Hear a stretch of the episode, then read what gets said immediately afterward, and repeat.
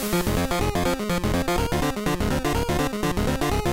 Hooked FM Nummer 157 mit 300.000 News, die ich nicht alle aufzählen werde, aber darunter die Einführung von Xbox Game Pass, das Anthem verschoben wurde auf 2019 und der Ankündigung von Releases von so Spielen wie Yakuza 6 God of War und Red Dead Redemption 2. Zusätzlich reden Tom und ich über die Spiele Dragon Ball Fighters, Monster Hunter World, The Impatient, Celeste und die Sea of Thieves Beta und anschließend verliere ich auch noch ein paar Worte über Black Panther und über die Serien The People vs. O.J. Simpson und Making a Murderer.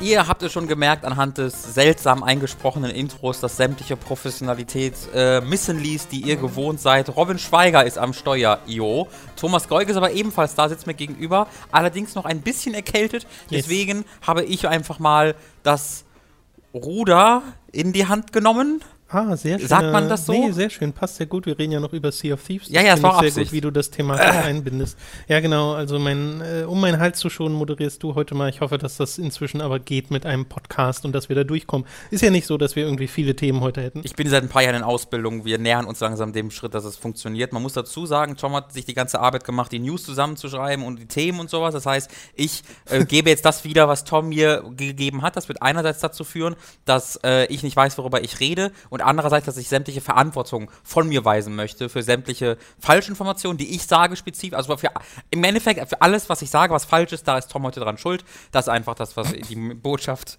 die ich Okay. in die Welt hinaustragen möchte. Wir fangen Gut, dass wir heute nicht über WoW reden. Was soll das denn? Du, bist du Gurkenglas halb voll? Das ist ja gemein. Das ist mein alter Ego. Mobbing. Also, ja, die erste News ist tatsächlich eine ziemlich, ziemlich große News, die auch schon ein paar Tage, Wochen, gefühlt Monate her ist. äh, was äh, bedeutet, oder was einfach daran liegt, dass unser letzter Podcast auch eine ganze Weile her ist. Microsoft hat nämlich angekündigt, dass der Xbox Game Pass, den es schon eine ganze Weile gibt, ich glaube, der wurde irgendwie vor einem Jahr oder sowas äh, angekündigt, ähm, dass der auf die neu veröffentlichten AAA-Releases von Microsoft selbst ausgeweitet wird. Game Pass ist quasi Netflix für die Xbox, Genau. wenn man das mal runterbrechen möchte. Du bezahlst 10 Euro im Monat und hast dadurch Zugriff auf eine Bibliothek von Spielen. Äh, die war mittlerweile, also die war eigentlich schon ganz ordentlich, aber halt bestand zu größten Teilen aus ähm, jetzt nicht mega alten Spielen, aber meistens schon welche, die ein halbes Jahr, ein Jahr Genau, schon draußen ein paar waren. älteren, auch ein paar Xbox Originals. Genau, genau. Und Microsoft hat jetzt halt angekündigt, dass alle ihre neu veröffentlichten Spiele, namentlich Crackdown 3, äh, Sea of Thieves, State of Decay 2 und künftig auch sowas wie Halo und Gears of War, äh, zum Release-Tag ebenfalls Yes. für dieses 10-Euro-Abonnement auf dem Xbox Game Pass erhältlich sein wird. Ich finde, das ist ein Riesending, ehrlich gesagt. Schon. Weil dieser Netflix-Service macht total Sinn, auch im Spielebereich, dass das eigentlich noch so relativ hinten ansteht, wundert mich, wobei, es wär, wobei wir es ja in kleinerer Form bereits haben, weil Games with Gold und PlayStation Plus Ja. geht ja auch so ein bisschen in die Richtung und zahlst ja auch monatlich etwas und kriegst dafür schon Spiele, wenn auch noch nicht so viele und meist auch keine aktuellen. Mhm. Und äh, jetzt zu sagen, all unsere First-Party-Titel zum Release und auch auf PC, also es erweitert sich Stimmt, auch auf ja. den PC aus ähm, äh, mit Crossplay. Äh, die kriegst du dann einfach, wenn du diese 10 Euro zahlst im Monat, was finde ich ein okayer Preis ist dafür, dass Mhm. du ja sowieso, also es, es geht ja darüber hinaus, ne? Die Bibliothek, auf die man zugreift, ist ja noch deutlich größer. Genau, es sind auch viel, also es sind Third Party ist da genauso drin. Es ist nicht nur ein First Party. Richtig, Programm. aber natürlich kann sich Microsoft nur bei First-Party-Titeln erlauben zu sagen, okay, Klar. hier zum Release-Tag äh, habt ihr Zugriff darauf. Natürlich äh, gibt es auch die zynischere Herangehensweise und zu sagen, ja, das würde was bringen, wenn Microsoft Spiele hätte, Mhm. weil so wahnsinnig viele haben sie da gerade nicht. Du hast Nee. ja schon drei genannt und das war es dann auch schon für die, für Ja. das, was wir wissen, was kommt. Ähm, aber Fable 4 ist ja zum Beispiel gerade auch ein Gerücht, wenn das dann da auch reinkommt zum Release und du sowieso Subscriber bist und eben nicht jetzt extra Laden gehen musst, um äh, 60 Euro dafür zu bezahlen, finde ich das schon eine echt krasse Nummer. Also wenn das jetzt PlayStation machen würde, würden die Leute, glaube ich, äh, würden die Köpfe explodieren. Ja, ja, also das, das ist ein, ein, eine gute Nachricht für den Konsumer, weil du hast ja einfach jetzt die Wahl. Du kannst es ja kaufen und besitzen oder du hast halt dieses Abonnement, denn natürlich verlierst du auch den Zugriff auf diese Spiele, Genau. wenn du die 10 Euro nicht mehr bezahlst. Das ist ja so wie bei Logisch. Netflix eben auch, wenn du die 10 Euro nicht mehr bezahlst, dann oder 6 Euro, wie immer du bezahlst, kannst du die Filme nicht mehr gucken und die Serien. Ähm, da muss halt jeder für sich selbst entscheiden, wie wichtig ihm das Besitzen dieser jetzt digitalen Kopien oder auch im Retail gekauften Kopien ähm, ähm, für mich als Konsumenten, für mich wäre das voll was. Also ich müsste ja auch. nur zwei Spiele kaufen im Jahr und hätte das preislich schon drin. Ja. Äh, und es stimmt, dann würde ich die zwar nicht besitzen und ich könnte sie auch nicht weiterverkaufen, aber da ich eh keine Spiele weiterverkaufe, ähm, wäre das für mich irrelevant. Ähm, und für Microsoft ist es halt ein dickes, ein dicker, äh, dickes Plus, weil sie halt ihre Konsumenten an sie, ihre Ökosystem binden. Wer ja. einmal für ein halbes Jahr Game Pass bezahlt hat, der wird wahrscheinlich bei der Xbox bleiben Richtig. wollen in Zukunft. Kontinuierliche Zahlungen sind sehr viel wert. Genau, genau. Du, du, du hast halt einmal jetzt diese 60 Euro investiert und dir gehören diese ganzen Spiele. Willst du jetzt wirklich zu einer anderen Konsole wechseln und dann das alles nochmal kaufen? Äh, und hast dann das verloren. Ne? Das ist halt genauso wie auch sowas wie iTunes halt schon seit Jahren jetzt funktioniert. Ähm, Natürlich sind aber nicht alle happy darüber. Äh, ich glaube, namentlich ist der einzige Laden, von dem ich zumindest gehört habe, bisher äh, Gameware.at gewesen, der tatsächlich äh, gesagt hat, wir verkaufen keine Xbox One-Konsolen als Antwort mehr auf, dieses, ja. Äh, auf diese Aktion, weil die halt sagen, wir machen mit ähm, Konsolen kein Geld wir machen unser Geld mit den Spielen für die Konsolen. Und wenn wir jetzt nur noch die Konsolen verkaufen sollen und mit denen kein Geld machen und dann die Spiele nicht mehr von uns gekauft werden, sondern von Microsoft, ähm, dann lohnt sich das für uns nicht mehr und haben dann prompt äh, ja, die Xbox-Konsolen aus ihrem Programm genommen.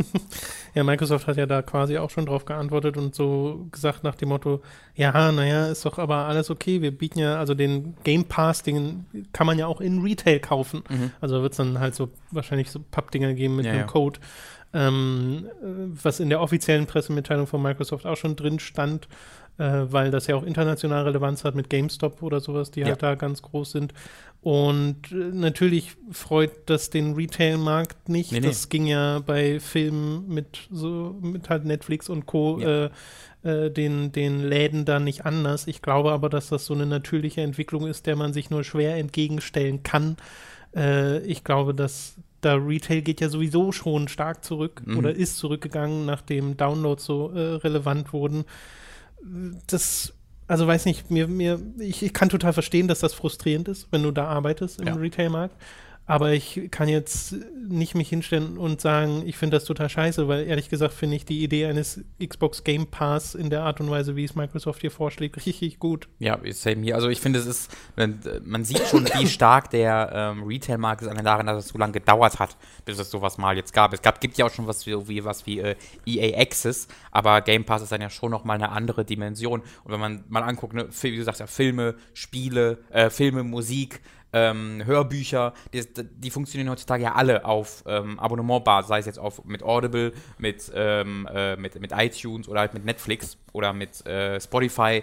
Also fast alle Medien äh, haben mittlerweile ihr, ihr Abonnementmodell, ähm, das abseits der anderen Modelle läuft. Außer Spiele. Bei Spielen ist das so im ganz großen Rahmen noch nicht passiert. Äh, und das, finde ich, zeigt schon, wie mächtig die Retailer da in diesem Markt sind. Und ewig kannst du einfach nicht aufhalten. Also das ist halt das, was der Markt fordert, das ist das, was die Kunden fordern ähm, durch ihre Kaufkraft und da wird das natürlich auch geboten. Und Microsoft hat nun mal die Hälfte der Xbox One-Konsolen verkauft, die äh, im Vergleich zu den PlayStation 4-Konsolen, hm. die Sony verkauft. Deswegen müssen sie irgendwie voranpreschen und äh, alles tun, um irgendwie neue Kunden zu gewinnen, die an ihr Ökosystem zu binden. Sie haben gerade nicht die Spiele, mit denen sie es machen können. Das ist nun mal einfach leider ein trauriger Fakt. Das wird sich hoffentlich in zwei, drei Jahren ändern. Aber dieses und wahrscheinlich nächstes Jahr wird das vermutlich noch nicht sich groß ändern. Ähm, und deswegen müssen sie halt zu anderen Mitteln greifen. Und ähm, das ist halt ein Mittel, wo genau. der Konsument eigentlich nur von profitiert, finde ich. Äh, falls Robin bis gerade eben sehr viel lauter war als ich im Podcast, das habe ich gerade korrigiert. Äh, das sah zumindest in unserer Aufnahme hier ein bisschen, der Unterschied sah ein bisschen groß aus. Äh, ich hoffe, dass ich das aber im, äh, im Editieren dann geändert habe.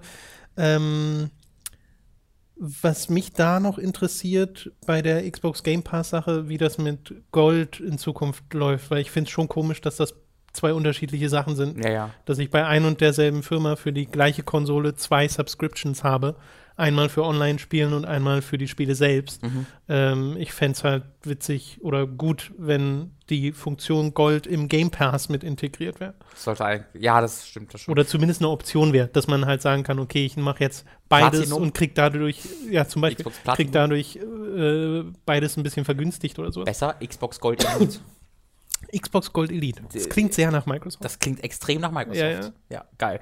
Ähm, nächste News zu äh, Nintendo, äh, die, das sogenannte Anti-Microsoft. Das werfe ich jetzt mal in den Raum. Nintendo Ja. ist das äh, Anti-Microsoft. Äh, hat ja die letzten Wochen vor allen Dingen mit äh, Labo, heißt Labo, es? Labo, genau, Labo, Labo. Äh, für Aufregen gesorgt. Äh, hat dann aber zwischendurch auch noch den ein oder andere andere News äh, dazwischen geworfen. Zum Beispiel, dass der ja lang vermisst geglaubte Online-Service tatsächlich noch in Arbeit ist. Äh, und der wurde ja ursprünglich, glaube ich, für Anfang oder für, End, für Anfang dieses Jahres angekündigt oder sogar für Ende der letzten Jahres. Ich glaube, für Herbst war der ursprünglich angekündigt. Genau, ich glaube, war- sollte noch 2017 eigentlich Ja, stattfinden, genau. ganz ursprünglich. Und jetzt ein ganzes Jahr später, im September 2018, äh, soll das Ding dann, ähm, ja, ich sag mal, endlich kommen. Ob es jetzt endlich ist, muss jeder für sich selbst wissen, weil das heißt nicht nur, dass ein neuer Service dazu kommt, sondern auch, dass von da an der Online-Part von der Switch kostenpflichtig Ja, endlich äh, bezahlen. Ja. Wobei es ja hier nur 20 Euro im Jahr kostet. Ne? Mhm. Also es ist ja deutlich günstiger als äh, bei der Konkurrenz. Ja.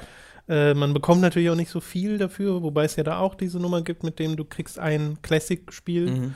Äh, wobei auch da, ne, heißt das dann, dass bis dahin die Virtual Console dann auch gelauncht ist? Mhm. Weil das müsste ja dann alles mal da sein. Äh, würde ich mich sehr freuen drüber. Aber abgesehen davon ist das so ein Ding, ich glaube, da werden manche, gerade Eltern, äh, ein bisschen argwöhnisch draufblicken, wenn ihre Kinder plötzlich sagen, hey, ich muss jetzt hier bezahlen extra, Ja. Äh, weil es halt die ganze Zeit so auch so lief. Und Das das, äh, äh, dadurch, ich dass der Preis aber nicht so wahnsinnig hoch ist, glaube ich nicht, dass die Hürde dafür viele Ich Leute bin einfach sehr, sehr da gespannt, ist. wie das marketingtechnisch ähm, kommuniziert wird. Weil das Ja. ist wirklich, also, also die Switch ist die, ist die wie einfach gerade von den Verkaufszahlen her und äh, wie sie im Massenmarkt ankommt. Mhm. Ähm, und wenn ich mir halt vorstelle, dass äh, meine Eltern haben sich die Wii gekauft und mein, alle meine kleinen Cousins und Cousinen hatten alle eine Wii. Und wenn ich mir dann da vorgestellt hätte, dass nach eineinhalb Jahren gesagt wird, so, jetzt kostet der Online-Service Geld, äh, da, also ich habe diverse Tante, Tanten und Onkels, die sich so gar nicht mit Videospielen auskennen und beschäftigen, die da ähm, also Rom angezündet hätten, einfach weil das für sie wie, wie absichtliche Verarsche gewirkt hätte. Ähm, Ja. ich, bin, ich bin einfach sehr gespannt, weil ich habe da auch grundsätzlich gar nichts gegen. Ich finde, das wird eine Aufgabe für die PR-Abteilung Oh ja. Aber bestimmt wird es wieder ein sehr niedliches Video dazu geben oder so. Ebenfalls eine Aufgabe für die PR-Abteilung wird ein Mario-Film äh, zu verkaufen, der nämlich in Arbeit sein soll. Gemeinsam mit den gelben Rabbits, mit der gelben Rabbits-Firma Illumination, nee, Illumination Entertainment Gelbe heißen sie. Rabbids Firma. Die haben nämlich äh, äh, Despicable Me und davon ausgehend dann natürlich auch die Minions zu verantworten. Äh, shame on you. Vielleicht, hey, Tom, nach Mario X Rabbits, Mario X Oh Minions. Gott. Oh Na, Gott, oh Gott, ein oh paar, ein paar Minion-Cameos von, äh, oh, vielleicht, vielleicht Minions und Rabbits und Mario. Alles Im gleichen. Film. Komm, wir schmeißen einfach alles mit rein, dann kommen auch noch Gremlins irgendwie mit rein. Äh, einfach überschreit alles und dann lernt Mario so zu schreien. So dass das sein neues, Oh Ma Gott. das wird sein neues, ähm, nicht von Wuhu, wird dann plötzlich so, ah! Es gibt im zweiten Gremlins äh, ein paar dieser Viecher, die den Begriff obnoxious prägen. Also Ja. die sind wirklich so nervig. Äh, Sind die weil- gelb? Nee, gelb nicht, aber einfach äh, machen so Geräusche, wo, die du so genau zwei Sekunden lang aushältst und Okay. danach denkst du dir so, oh mein Gott, wer fand das lustig? äh, Ach so, das ist aber lustig gemeint gewesen. Das ist lustig gemeint gewesen, Okay. ist es nur leider nicht so. Okay. Ich bin kein so großer Fan von Gremlins 2. Ähm, auch wenn der faszinierend ist. Das ist ja jetzt ein sehr faszinierender Film.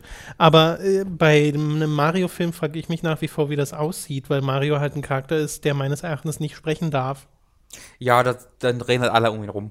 Also ich sehe, das, das finde ich jetzt auch nicht so schlimm, weil Peach redet ja auch in Mario-Spielen, wenn auch nur ein bisschen. Ähm, ich glaube, du kannst Er einfach. redet die ja auch, aber er macht halt immer nur seine Sprüche. Ihn mal kontinuierlich Sätze sagen Ja, das würde ich halt nicht machen. Also, das glaube ich auch nicht, dass sie das machen.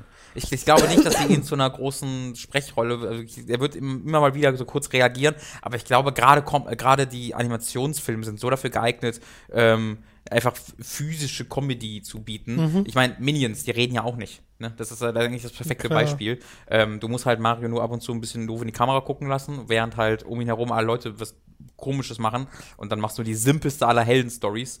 Ähm, und dann hast du eigentlich, glaube ich, einen unterhaltsamen Film. Es wird garantiert so ein Ding, wo du dann auch so ein New York oder irgendwas hast, wo so normale Animationsleute rumlaufen und dann auch Mario. Meinst du? Das glaube ich nicht. Das glaube ich nicht, weil das klingt ein bisschen, also das klingt halt scheiße, aber nach einer Vision. Und Illumination Entertainment sind eigentlich die Firmen, zu denen du gehst, wenn du das absehbarste Ich finde aber, das ist doch das. Absehbarste, oder? Findest du? Also für, für mich wäre Wenn das du auf absehbarste. Super Mario Odyssey guckst und denkst, ja, das mache ich jetzt. Aber das ist ja, also das, das war ja total so, boah, in Mario Odyssey. Also wäre nicht viel absehbarer, er ist halt im Mushroom Kingdom und dann wird Peach entführt und dann muss er Peach retten und währenddessen passieren lustige Hijinks. Ja, klar. So, das wäre so das, was ich jetzt erwarten würde. Wenn, wenn sie jetzt echt Aber in da New York frage ich sind, mich halt, also 90 Minuten oder 80, sagen wir mal, versucht Ja. man mindestens zu erreichen. Das, Naja, guck dir die Ice Age-Filme an, Tom. Die, das, das, ja, aber da reden ja Leute wenigstens miteinander. ja, aber, passiert ja, da auch nichts. Oder das, was da passiert, ist, das, das ist gelogen, da passieren schon Da Dinge. passieren schon Dinge. Das ist ja das große Problem der Age-Filme, da passieren Dinge.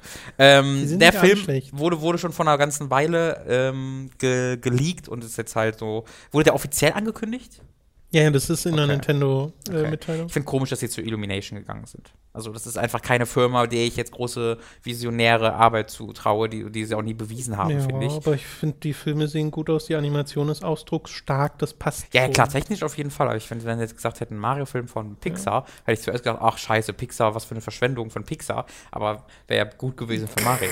Oder ein Ghibli-Mario-Film. Hm. Nintendo hat ja auch noch, aber ohne irgendwie groß drumherum, dann gesagt, ja, übrigens, Mario Kart Tour kommt auch noch für Mobiles.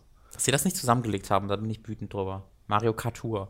Mario Kart Da Tour? muss doch irgendwas, muss doch irgendwas machbar sein. Klingt nur weird. Weil du hast gerade auch gesagt, Mario Kart Tour. Also niemand sagt Mario Kart Tour. Deswegen, ähm, Ich da, finde, Mario Kart Tour ist auch kein guter Name, Nee. weil Kart und Tour, das eine endet hart, das andere fängt hart an, das äh, hat keinen Flow. Man hätte da zum Beispiel, ist es ja auf Mobile-Geräten, deswegen muss man da vielleicht einen gro- krasseren ähm, Cell-Shading-Look reinbringen, damit es gut aussieht. Und dann nennt man es Super Mario Karturen. Cartoon. Also es ist sowohl Tour als auch O, deswegen Karturen. Das ist da. Warum werde ich Aber eingestellt? das Mehr weiß man nicht. Hundertprozentig wird das ein Mario Kart-Spiel, in dem von alleine Gas gegeben wird, du nur nach links, links und rechts lenkst und äh, so Ja, ja. einen Button hast für deine Power-Ups. Das wird doch garantiert so, oder? Kein, ja, ich weiß, ich glaube, Driften gäbe es schon. Das ist jetzt die große Aber Frage. ich glaube dann auch nur durch wie so ein Quicktime zwei Event Buttons kann so. ich mir auch nicht vorstellen. Das nee, ich kann mir auch nicht, das spielst du niemals mit zwei Händen. Nee, kann, Kann ich mir nee, nicht nee. vorstellen.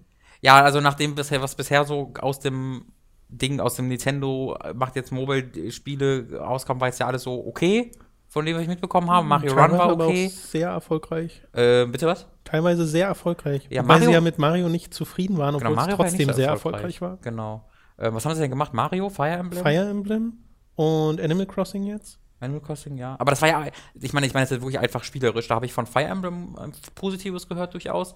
Aber jetzt so Ja. Mario war halt so, ja, und dann Ja, Animal genau. Crossing war sogar so, oh. Ja, die sind halt so polished, diese Dinger, und sehen Hm. toll aus Ja. und sind niedlich. Mitomo gab es noch, aber das wurde jetzt. So, äh, das ist das Beste Das ist ja jetzt wieder geschlossen. Das ist tragisch. Das gibt's nicht mehr. ja. Also ja, sollen sie mal machen. Genau.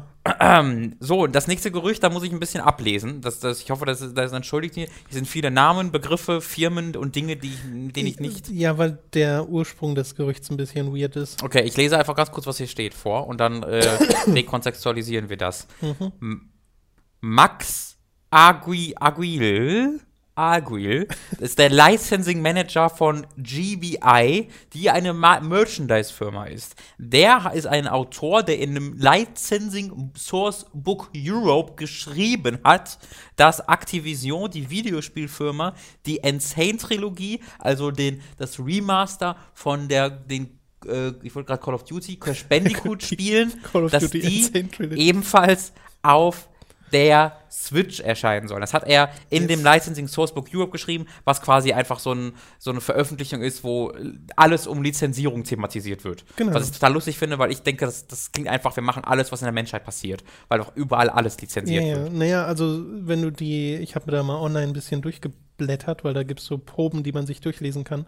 Ähm, das ist ja, das sieht auch so aus. Das ist ein sehr buntes Buch, Ja. wo alles voll ist von halt diversen Figuren. Ich habe da direkt Dragon Ball gesehen. Mhm. Äh, und da stehen halt so Titbits drin zum Thema Merchandising, zum Thema Lizenzierung. Und äh, da wird zumindest geschrieben, dass das passieren wird mit äh, der Insane Trilogy. Ja, das, das wäre überhaupt gar keine Überraschung, weil das ist ja auch ist schon wirklich für Xbox nicht. One quasi angekündigt. Also das war ja immer, äh, zumindest habe ich das in Erinnerung, dass es als First on PlayStation angekündigt wurde. Ähm, und äh, ist äh, immer eigentlich von ich habe mir immer erwartet, dass es irgendwann dann auch auf die Xbox kommt und ich- Switch wäre logisch. Die Wahrnehmung finde ich halt witzig, weil Crash Bandicoot auch in meiner Wahrnehmung Ja, immer ja. noch sehr eine Sony-Franchise ist. Ist es ja aber schon ewig nicht mehr. Äh, es gab in, äh, in dem Reset-Era-Thread, wo ich auch diese News gefunden habe, ähm, da gibt es auch äh, einen, der gesagt hat, ähm, ja, irgendwie komisch, dass jetzt so ein Crash Bandicoot dann auf eine Nintendo-Plattform kommt. Mhm. Und da hat ihm jemand geantwortet, ah, nicht wirklich, auf der PlayStation 3 gab es kein einziges Crash. Äh, ich, Nicht? Sicher? Ich, ich hoffe jetzt einfach mal, dass das Ich stimmt. glaube schon. Aber wenn, dann gab es nicht viele. Ja. Auf, und auf der Wii gab es aber mehrere. Ich es gab ja auch 360 Crash Bandicoot. und ich glaube, der erschien auch auf der Wii. Genau, auf der 360 PS3. weiß ich auch. Aber ich bin mir nicht sicher. Ich mir auch nicht. Aber jedenfalls, dass es halt nichts Neues ist, dass es auf Nintendo-Plattformen Crash Bandicoot gibt. Ja. Äh, das heißt, aus der Sicht ist es gar nicht verwunderlich. Die Switch ist mega erfolgreich. Diese Spielreihe wird, war me äh, diese, diese, diese Packung war mega erfolgreich, diese Ja. Trilogie. Äh, und die wird auch dann auf der Switch nochmal mega erfolgreich sein. Ja. Und es geht ja noch weiter, ne? Da schreibt ja auch noch, dass für 2019 ein neues Crash Bandicoot geplant ist und bis 2022 auch weitere Spiele in dieser Reihe, was sehr zu Activision passt, weil die sehen halt einen Erfolg und versuchen dann da das erstmal reinzupressen. Das ist äh, fast selbstverständlich, wenn man sich auch die, ähm, die äh, Investor-Calls angehört hat, wo Activision über ähm, Crash Bandicoot geredet hat, weil sie da halt sagen, das ist ein riesiger Erfolg, hat alle unsere Erwartungen bei weitem übertroffen und die Serie wird für uns in Zukunft halt Hätte ich relevant sein. nie vermutet, dass sich das Ding so mega gut verkauft. Ja, nee, dass sich halt schlechte Spiele heutzutage trotz der ganzen Presse noch so gut verkaufen. Aber hey, Sonic und Crash Oh. Bandicoot, das ist halt einfach. Wie mit Sonic Mania, ne? Ja, es ist, es ist verrückt. Naja, äh, ebenfalls verrückt ist, dass äh, Epic gerade ein Gigant, obwohl ist das verrückt? Ich glaube, ich, find, ich fand das zumindest ein bisschen verrückt, als ich das gehört habe, dass äh, Epic Games ihr MOBA einfach mal geschlossen haben. Paragon hieß das und hatte immer den Eindruck, dass das so wirklich, also dass da richtig krass Geld reingebuttert wurde. Das wurde vor ein paar Jahren wirklich groß angekündigt. Also ich erinnere mich doch dran, das war wirklich ein richtig, richtig großes Ding. Ähm, war aber anscheinend immer noch nicht fertig. Also ich hatte den Eindruck, dass es schon released worden wäre, aber war wohl immer noch irgendwie. War auf jeden der- Fall spielbar. es war spielbar, klar, genau. Das war es auf jeden Fall. Äh, aber dann hat ja Epic äh, sich vor ein paar äh, Wochen und Monaten gedacht, ah, PUBG. Und äh, haben dann PUBG Comic äh, veröffentlicht mit Fortnite. und da, da haben sie einfach alle, also wirklich alle Spiele auf der PlayStation 4 mit äh, bekommen und PC auch. Äh, ich erinnere mich noch, als ich zu Weihnachten zu Hause war, meine beiden äh, kleinen Cousins haben äh, spielen nichts anderes als Fortnite auf der Okay. PlayStation 4, weil es halt kostenlos ist. Also der Hm. Battle Royale Mode ist halt einfach umsonst und ansonsten mal so also ein Mehrspieler-Shooter, der so gut funktioniert und so viele Spieler zusammenbringt ähm, auf einer kostenlosen Basis, den die findest jetzt nicht so oft, ähm, dann gerade auf Konsolen. Äh, ist ein mega Erfolg Fortnite und äh, das äh, ging dann jetzt ein bisschen zu Lasten von Paragon, weil Epic da jetzt einfach gesagt hat, so, das war's. Tschüss Paragon, am 26. April ist Schicht im Schacht. Äh, zufälligerweise sind wir aber gerade steinreich. Deswegen können wir auch allen Leuten, die sich Geld gekauft, die sich was für Geld gekauft haben bei äh, Paragon, das Geld wieder zurückerstatten, Genau. äh, sodass am Ende alle. Es ist einfach so, als ob Paragon nie existiert hätte. Also so rein von der Handhabung finde ich das ehrlich gesagt ganz gut. Ja. Dass sie in der Pressemitteilung sich dafür entschuldigen, dass das jetzt halt so gelaufen ist und dann aber sagen, hier, ihr könnt euer Geld zurückhaben.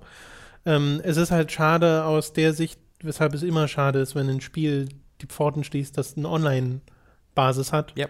weil dieses Spiel ist weg. Äh, es gibt nicht das einzige MOBA, auch Gigantic wurde jetzt angekündigt. Genau, dass das, ist dann auch weg. Oder hat das wird. dedizierte Servermöglichkeiten? Würde mich sehr, sehr wundern, aber ich weiß es nicht. Ja, Ähm, und äh, Mitomo habe ich, ja, hab ja gerade am Rand erwähnt, ist jetzt nur so ein Mobile-Spiel, was, glaube Mhm. ich, keiner vermissen wird, aber ist dann auch erstmal weg. Ja, ist es sehr, sehr schade. Gigantic habe ich ja auch ein bisschen gespielt, hatte ich auch viel Freude mit, aber war halt auch so ein Mo- Action-MOBA-Ding, deswegen war ich dann, bin ich dann auch irgendwann, habe ich dann genug gehabt und ähm, ist ja auch nie so wirklich groß angekommen. Äh, ja, Paragon, es war schön mit dir. Ja, diese I guess. ganze, ich glaube, die MOBA-Nummer haben wir hinter uns. Ja, jetzt ist die PUBG-Nummer. Jetzt ist die. PUBG-Nummer. Also wirklich, wie wunderbar auch Epic das so ver verkörpert, ja, ne? ja. es ist einfach, äh, viel deutlicher kann es nicht werden. Und bei MOBA PUBG, MOBA bei PUBG, wir werden garantiert in zwei Jahren über ein Battle Royale-Spiel reden, das mega unerfolgreich war, Ja. Weil es viel zu spät kam in diese Welle hinein. Das mit Fortnite ist eigentlich super. Die hatten ein, ein bestehendes Spiel und haben sich gesagt, wir nehmen jetzt einfach einen Modus, Ja. haben ja schon unsere Assets und deswegen kam, ging das so super schnell. Äh, und das ist halt eine super smarte, wenn auch sehr dreiste Nummer gewesen. Äh, aber sieht man ja, wie krass erfolgreich das war. Dann with MOBA, PUBG is my best friend now. Weil wenn jetzt gerade sich ein Entwickler sagt, oh geil, die, die Battle Royale Nummer geht ab, sich jetzt dran setzt an der Entwicklung, ist er halt schon zu spät. Hast du das mit Paladins gesehen? Wie das ankündigt? Paladins ist ja dieser, Ja. also Overwatch-Klon, Overwatch. würden viele Leute sagen, ist ein bisschen zu simpel, aber schon, also ist schon ein Overwatch-Klon. Das waren High-Res Studios, ne? Genau, ist ein sehr, sehr gutes Spiel, von dem, was ich gehört habe, aber halt auch wirklich hart Overwatch, äh, die jetzt einen, ähm, äh, die jetzt einen Battle Royale Mode halt, äh, Mhm. nee, einen Battlegrounds Mode reinbringen wollen. Stimmt, den den sie Battlegrounds genannt Battlegrounds haben. Nennen. ja, also es ist halt einfach Paladins Battlegrounds. Und äh, wenn, weißt du, du hast halt das eine Online-Spiel schon imitiert und dass du dann einfach sagst, ja, hier, das finde ich schon, ähm, ach, ich, ich verstehe ja, warum man es macht, es macht halt viel Geld, aber es ist halt dieses komplette Abwenden von jeglicher visionären Kreativität. Ja, ja, ich glaube, das stößt mich an solchen Sachen auch immer hart ab. Das ist wahrscheinlich auch das, was mich an den ganzen MOBAs so abstößt, weil Ja. du halt so siehst, wie da erst dieser Gedanke da war, oh, MOBAs sind heiß, lass mal ein MOBA machen. Ja. Und ähm, ich weiß, das ist bei vielen Videospielen im Wesentlichen so, weil die nun mal primär Geld machen müssen, sonst können Mhm. sie nicht existieren. Ist nun mal so. Aber trotzdem kann man doch sehr gut unterscheiden, wo eine Vision dahinter steckt und wo nicht. Äh, ja, das äh, stimmt. Kassirai, der CEO-Account auf Twitter, hat vor ein paar Monaten bereits angekündigt, so dass gut. er dieses Jahr äh, keine Gags mehr bringen wird und der äh, Kassirai CEO echte Account hat sich dann gesagt, ja, dann weiß ich jetzt auch nicht mehr, was ich hier noch will Genau. und hat sich dazu entschlossen, für Ende März äh, zurückzutreten als Sony CEO. Yes, ähm, kann man, finde ich, mal erwähnen, weil Kasirai ja schon ein Name ist, der sehr. Also man denkt sofort an Sony Mhm. und teilweise auch an PlayStation, wobei er jetzt wirklich Sony CEO war und nicht mehr PlayStation CEO Ja. seit 2012. Der ist schon seit den 80ern, soweit ich weiß, bei Sony in Mhm. irgendeiner Form, war dann ja ganz lange PlayStation-Chef. Verzeihung. Und ähm, hat natürlich auch ein paar Auftritte, an die er sich selbst wahrscheinlich nicht so gerne zurückerinnert. Ich mich sehr gerne. Wir uns sehr gerne, ja. Ich, also er war halt mal der, der, der Account. Der Twitter-Account war, also es Ja, war also einmal es vor zehn Jahren war der ja Twitter-Account Grund, ne, und Kassirai die gleiche Person und dann Ja, wurde der in zwei geteilt irgendwann. Yes, aber äh, trotzdem eine ziemlich große Nummer, finde ich sehr interessant. So direkt nach Andrew House, der jetzt PlayStation äh, verlassen hat, äh, der nächste große Name, der bei Sony äh, zurücktritt. Haben Sie, hast du gesehen, wieso wurde da eine Begründung abgegeben? Äh, ich glaube, da gibt es keinen speziellen ich Grund. So, ich habe diese Mitteilung von Kasirai gelesen. Das klang jetzt nicht so, als ob das einen speziellen Auslöser hätte. Sony geht's, glaube ich, ganz gut. Aber da muss er, also ich persönlich bin, bin ja sofort skeptisch geworden, weil Sony gerade äh, vor allen Dingen halt PlayStation so, also ich möchte nicht sagen Sony allgemein, PlayStation konkret ist gerade so gesund wie vermutlich nie Ja, zuvor. Wobei ich zumindest Ähm, gelesen hatte, ohne es jetzt weiter recherchiert zu haben, dass durch Umstrukturierung in den letzten Jahren es auch Sony besser geht. Okay, ja, das weiß ich halt gar nicht. Wenn, dann dann, dann verstehe ich es halt noch weniger. Also ich habe sofort an irgendeinen Skandal gedacht. Es war so mein, ich bin halt mittlerweile so broken von Ja. dem ganzen Medienbusiness, dass ich sofort dachte, oh mein Gott, was hat Kassirai gemacht? Ist ja bei Andrew House dann aber auch nicht so gewesen. Ne? Ja. Das war ja, ist ja scheinbar auch nur so ein Ding, ja, ich habe genug. Und um Geld geht's den Leuten, glaube ich, dann irgendwann nicht mehr, weil sie, also ihr müsst euch ja, also braucht ja keiner, keiner braucht die Erklärung, dass Leute, die in hohen Positionen bei so Riesenfirmen ordentlich Asche haben. Vielleicht braucht er einfach Zünger einen neuen Chef. Man weiß es ja nicht. Oh, oh ja. Haben sie mit Don Metric Don versucht, Metric. nicht so gut geklappt. Deswegen äh, macht es mit Don. Noch? Äh, Don Metric? Nee, Sinka. Singer gibt's noch, äh, Don Metric aber nicht mehr. Ich habe tatsächlich letztens noch mal im Wikipedia von Rip. äh, Don Metric und habe noch mal ein bisschen rumgegoogelt. Der hat sich ja, der wurde ja dann ja 2014 oder 15 oder so vom Singer gefeuert. Äh, sehr kurz nachdem er angefangen hat. Gefeuert. Äh, ja, nee, nicht gefeuert, Tom. Okay. Der, das war eine gemeinsame Entscheidung, dass dann der CEO von früher, der eigentlich weggehen wollte, dann wiedergekommen ist und dass er dann nach einem Jahr gehen musste. Das war eine Der wollte, dass wir irgendwas mit Fernsehen machen. Das hat überhaupt keinen Sinn gemacht. Ähm, und seitdem ist er einfach weg. Der macht nichts mehr, der sagt nichts mehr, der sitzt einfach auf seiner eigenen privaten Insel Genau. und zeigt der, Welt- der Welt den Mittelfinger. Äh, absurde, absurd finde ich ein bisschen, dass jetzt ein Pub, äh, dass jetzt einfach ein PUBG-Spiel neues CEO von Sony ist, aber äh, ist ein bisschen äh, ein Zeichen der Zeit, was soll man sagen. Es, man könnte meinen, das sollte das gewesen sein mit den News. Wir haben die Hälfte geschafft. Oh ja.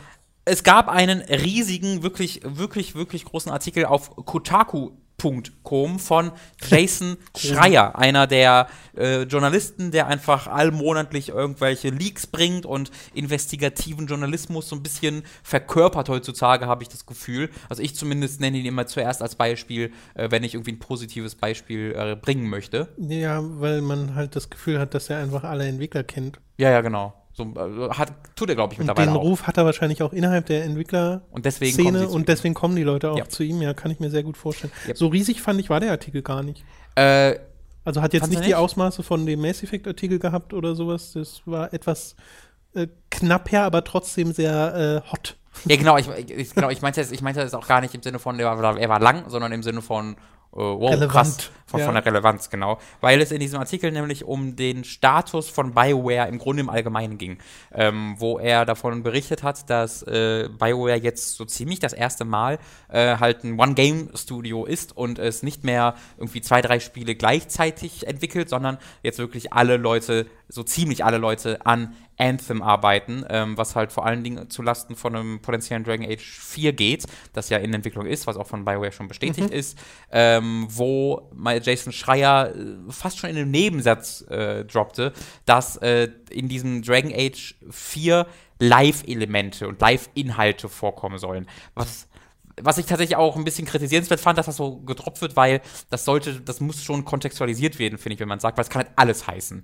Live-Elemente kann heißen, jetzt, we are Lootboxes now. Everything is a Lootbox und äh, alles funktioniert darüber. Live-Element kann aber auch heißen, wir bringen einen DLC.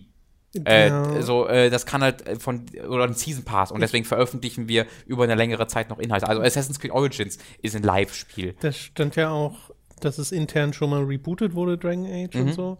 Äh, aber bei den Live-Inhalten kann ich mir vorstellen, dass er das zu dem Zeitpunkt selbst noch nicht wusste. Inzwischen gibt es ein Update in dem Artikel, wo Casey Hudson, Mhm. äh, der bei BioWare wieder arbeitet, nachdem er mal eine Weile weg war, ähm, gesagt hat, Live-Inhalte bedeutet halt, dass nach der Main-Story noch weitere Story-Inhalte erscheinen. Ja, genau. Also das Aber es ist trotzdem ein. Story- und Charakterfokus. Also das hat der Hudson direkt nochmal betont. Werden wir aber dann wahrscheinlich, also ich würde mich sehr wundern, wenn wir vor zwei, Ende 2019 da was von sehen. Äh, ja, ja, ich glaube doch. Also Weil gerade Anthem wurde ja auf nächstes Jahr äh, verschoben und äh, da scheint jetzt wirklich der Fokus drauf zu liegen, weil EA halt sagt, so, das ist jetzt, das ist unser Ding, das ist unser Destiny, äh, das ist unser äh, äh, Game as a Service und das sollte jetzt auch besser funktionieren bei Ware.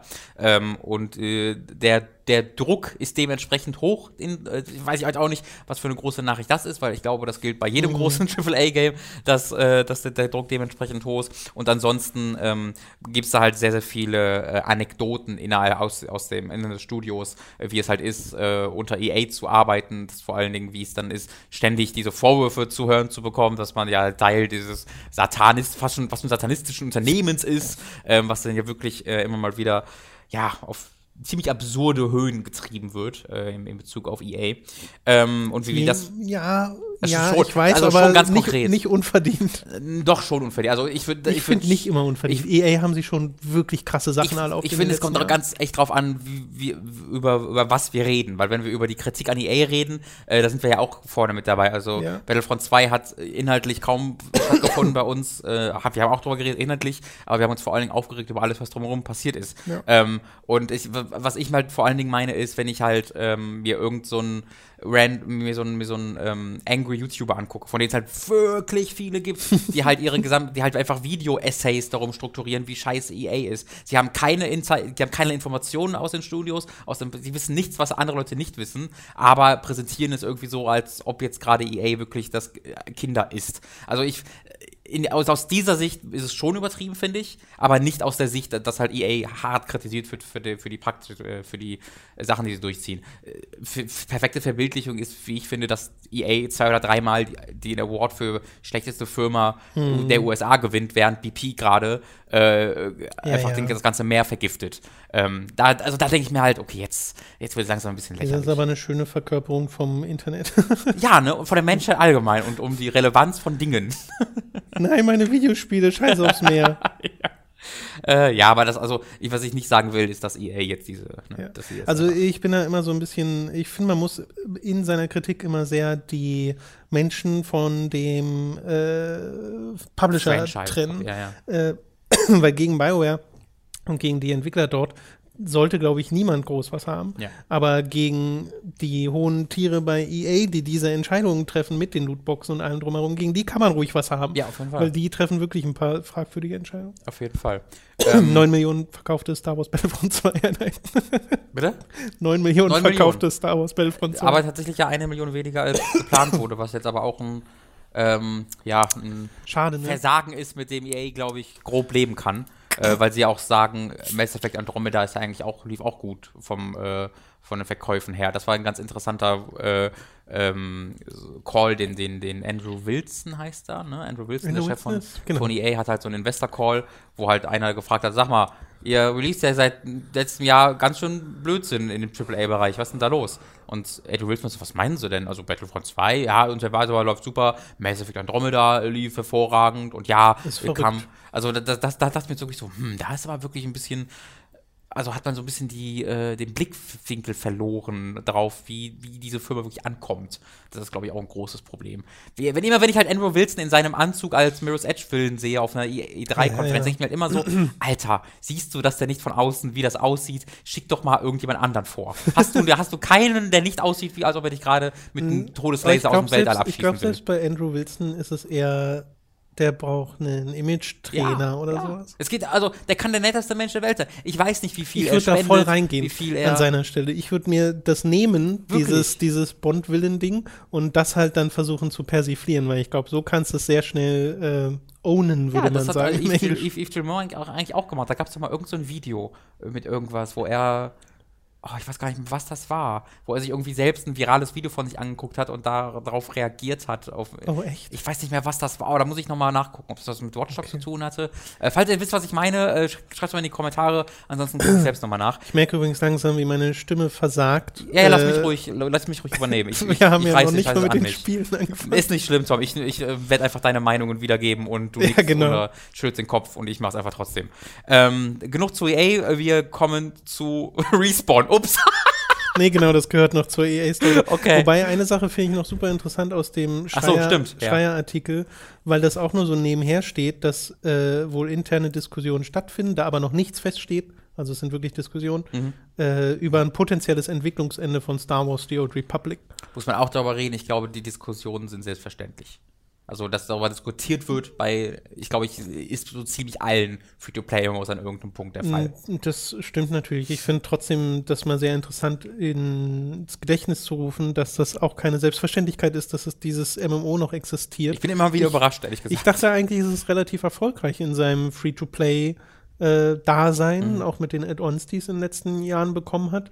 Und ähm, ich hatte ja auch die letzten Jahre immer mal wieder Spaß daran. Also ich kehre ja da durchaus immer ab und zu zurück. Aber würde mich auch ehrlich gesagt überhaupt nicht wundern, wenn sie irgendwann sagen, so, das ist jetzt das letzte Add-on, die Story ist vorbei. Tschüss. Ich persönlich hoffe ja da, ich, also ich weiß gar nicht, ob ich das so schlimm finde, weil vielleicht hat dann Drew Caption wieder für andere Der ist ja bei Zeit. Anthem. Ach so, ich dachte, den Kopf, der ist noch immer Nee, noch bei Drew Carp, genau, das hatten, wir- hatten wir irgendwie vor zwei Monaten oder so, haben wir das schon mal erwähnt. Okay, und Entschuldigung. da wurden wir korrigiert und ich habe dann auch mal nachgeschaut und Drew Carption hat tatsächlich von Old Republic auf Anthem gewechselt und ist ein Anthem-Autor, was bei mir Anthem auch ein bisschen weiter nach oben gestuft hat ja, das ist- in der Oh, Erwartungshaltung. Ich weiß nicht, weil ich das erstmal so konfliktet war bei einem Videospiel wie bei Ja, ja. Anthem, ne, weil, Bei mir auch, Ach. weil einerseits denke ich so, Destiny zu verfolgen ist eigentlich jetzt schon zu spät. ja. Äh, und andererseits denke ich, vielleicht haben sie aber einen Twist, gerade wenn ich mir vorstelle, ein Destiny zu haben, das sich so spielt wie Destiny, aber eine richtig gute Geschichte hat. Ja, das würde ich doch gerne nehmen. Ja, und So. was, ja, das ist das eine, und was halt auch halt, was halt genug Inhalte hat, dass es dieses, Ja. diesen, diesen Ja, ja. Anspruch von Destiny auch Ja. durchziehen kann. Ja. Äh, Weil ich erlebe jetzt gerade mit einem anderen Spiel, zu dem wir später kommen, wie, wie das aussehen kann, wenn so ein Spiel, das auf so einem längeren äh, Ja, ne? Farmen von Dingen funktionieren kann. Kommen wir gleich zu. Äh, zunächst äh, kurz äh, einem, eine Reihe von Release-Ankündigungen.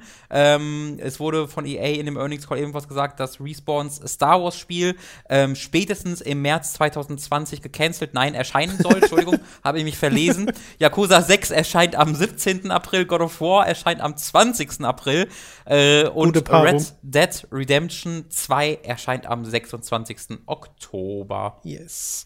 Ja, Yakuza direkt vor God of War zu setzen, weiß nicht, wie smart die Entscheidung ist, aber ich weiß auch nicht, wie sehr das eine Schnittmenge ist Mhm. an Interessensgruppen.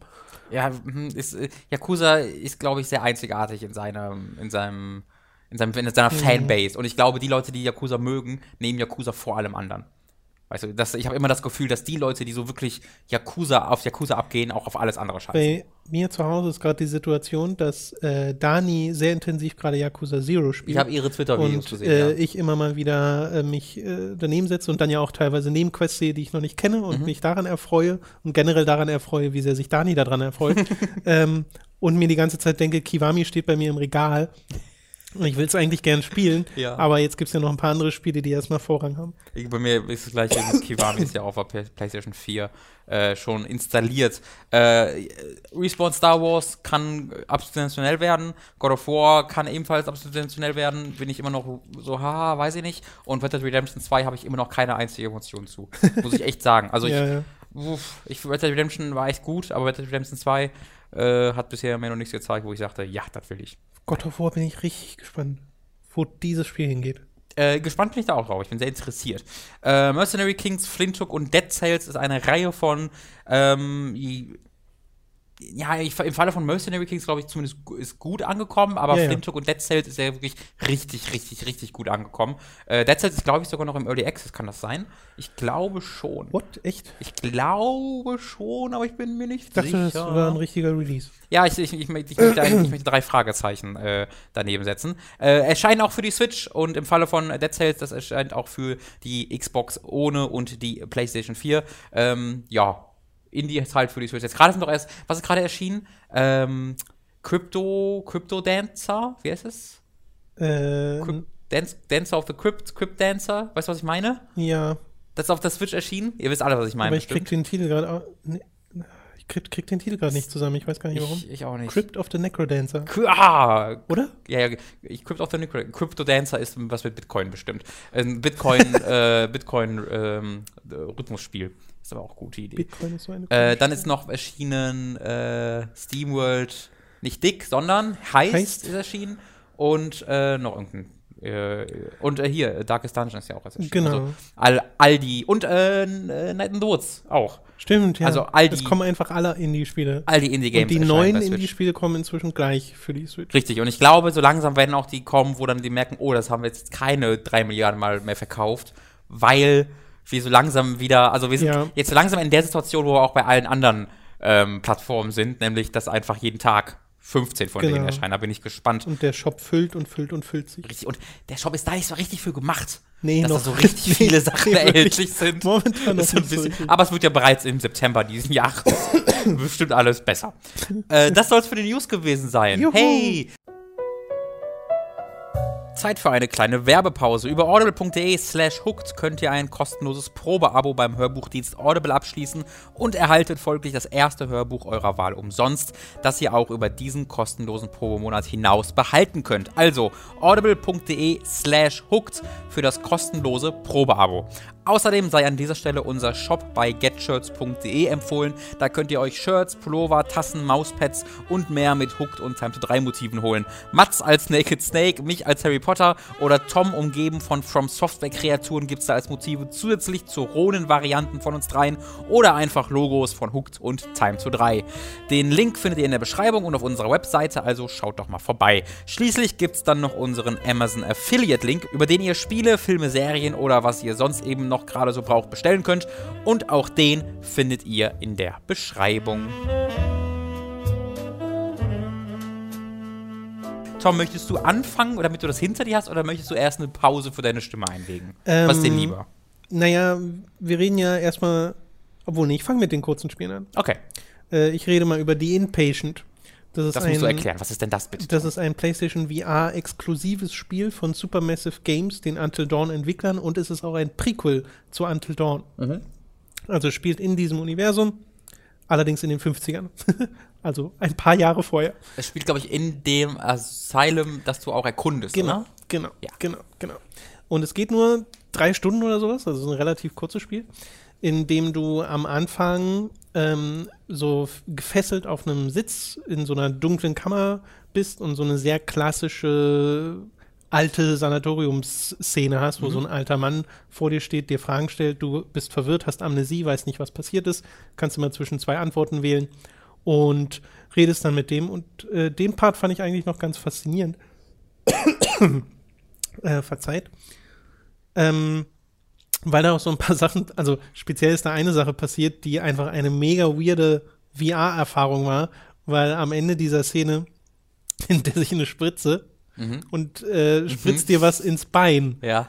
Und das hat sich, so hat sich bei mir alles zusammenge... Ich habe eigentlich kein Problem mit Spritzen, aber da hat sich bei mir alles zusammengezogen, weil mein Körper diese, dieses Gefühl erwartet hat und es aber nicht kam und trotzdem hat, Ah, hat cool. sich so zusammengezogen und alles angespannt.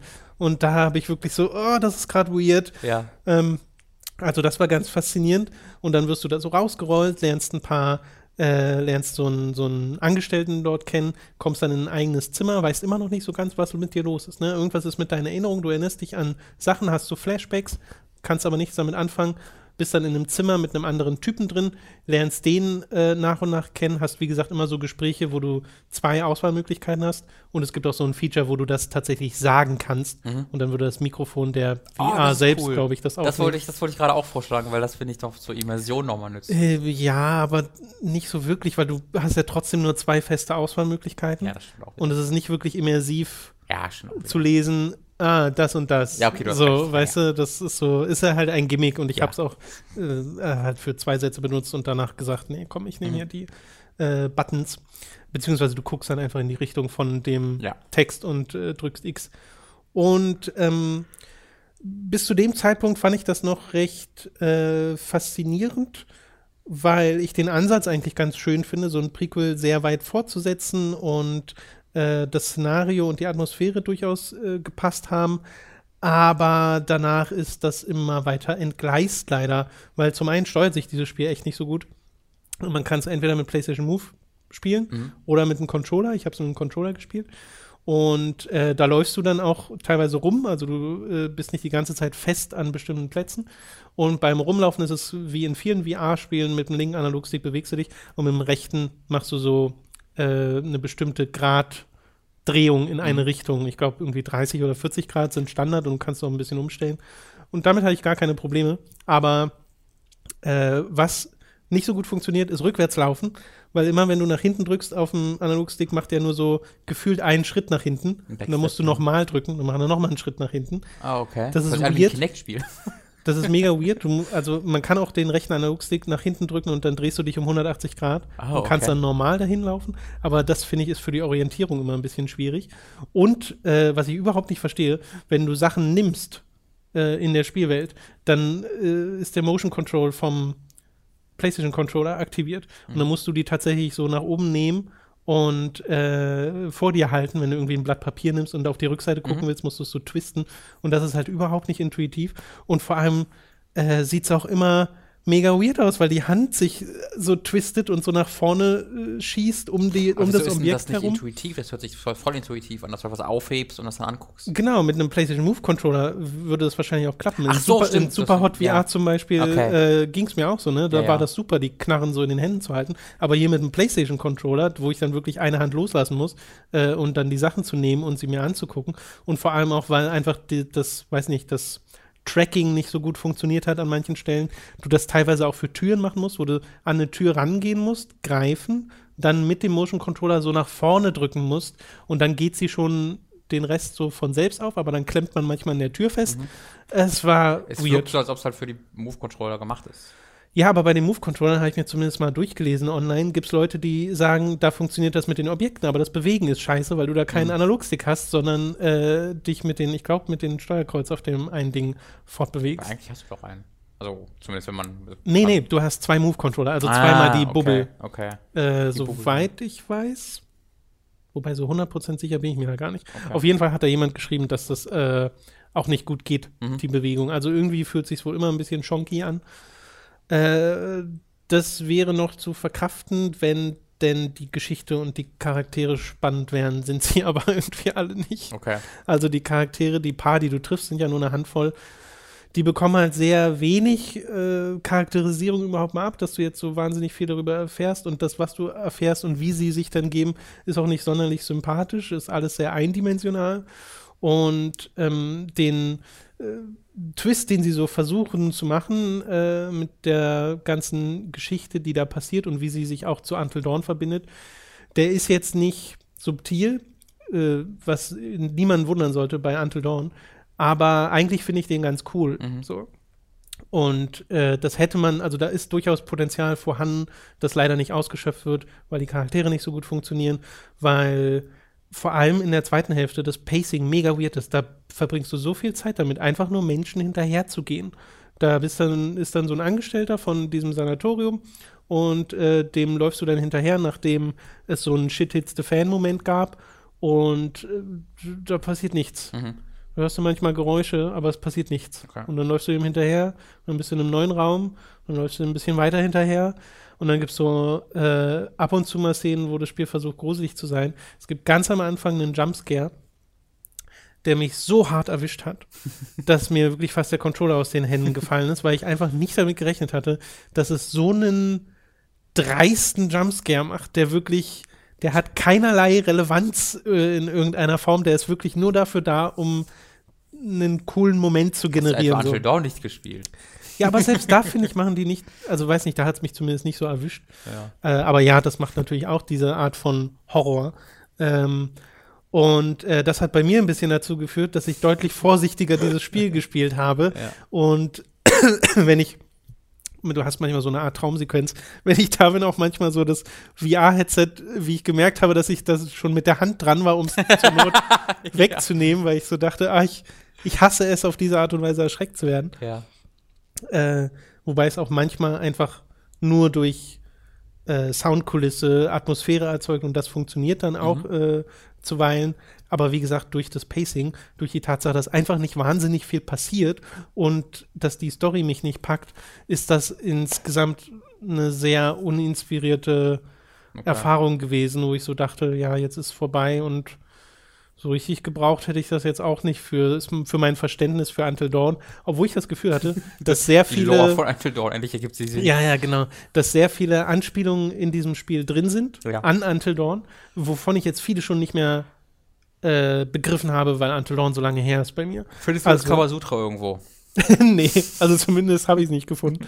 äh, aber äh, du merkst schon an manchen Stellen, okay, so, so die Detailverliebtheit ist schon durchaus vorhanden und die Liebe zu diesem Ursprungsspiel, was ja bei manchen Leuten auch wahnsinnig gut ankam, bei vielen gut und bei manchen so gar nicht. Mhm. Ähm, ich bin da auch irgendwo in der Mitte. Ich mag Until Dawn eigentlich sehr gern und äh, hatte da, habe sehr wohlige Erinnerungen an unseren äh, Run durch dieses Spiel. Ähm, aber die Inpatient ist jetzt ein Spiel, wenn ihr eine PlayStation VR habt, da könnt ihr, glaube ich, getrost drauf verzichten. Und lieber das Geld für Bravo-Team sparen, den sehr inspiriert aussehenden Shooter vom gleichen Team. Erinnerst du, erinnerst du dich nicht mehr von der letzten Konferenz? Das ist auch von äh, Super Dass ich Massive mich Games. nicht dran erinnere, ist ja Die schon machen ein halt, gutes ein, Zeichen. das halt, heißt halt Bravo-Team und ist die das dieses exakt- Rainbow Six?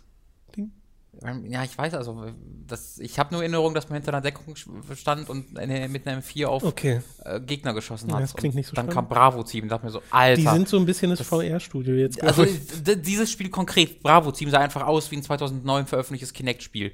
Also gab es da Kinect schon? Ich weiß es gar nicht. Auf jeden Fall in frühen Kinect-Zeiten eines für Kinect erschienen ist. Also weiß ich nicht. Und den, deine Beschreibung der, der Steuerung hat mich auch voll an Kinect-Spiele erinnert. Das klingt ein Ja, ja, weird. also da ist es wirklich so. In den besten VR-Spielen hast du das ja wirklich kaum bis gar nicht. Mhm. Ähm, den größten Kontrast hatte ich da bisher in Superhot VR, was ein großartiges Spiel ist, wenn es richtig funktioniert, aber es funktioniert halt manchmal nicht richtig. Ja. Und dann reißt es dich halt schon raus.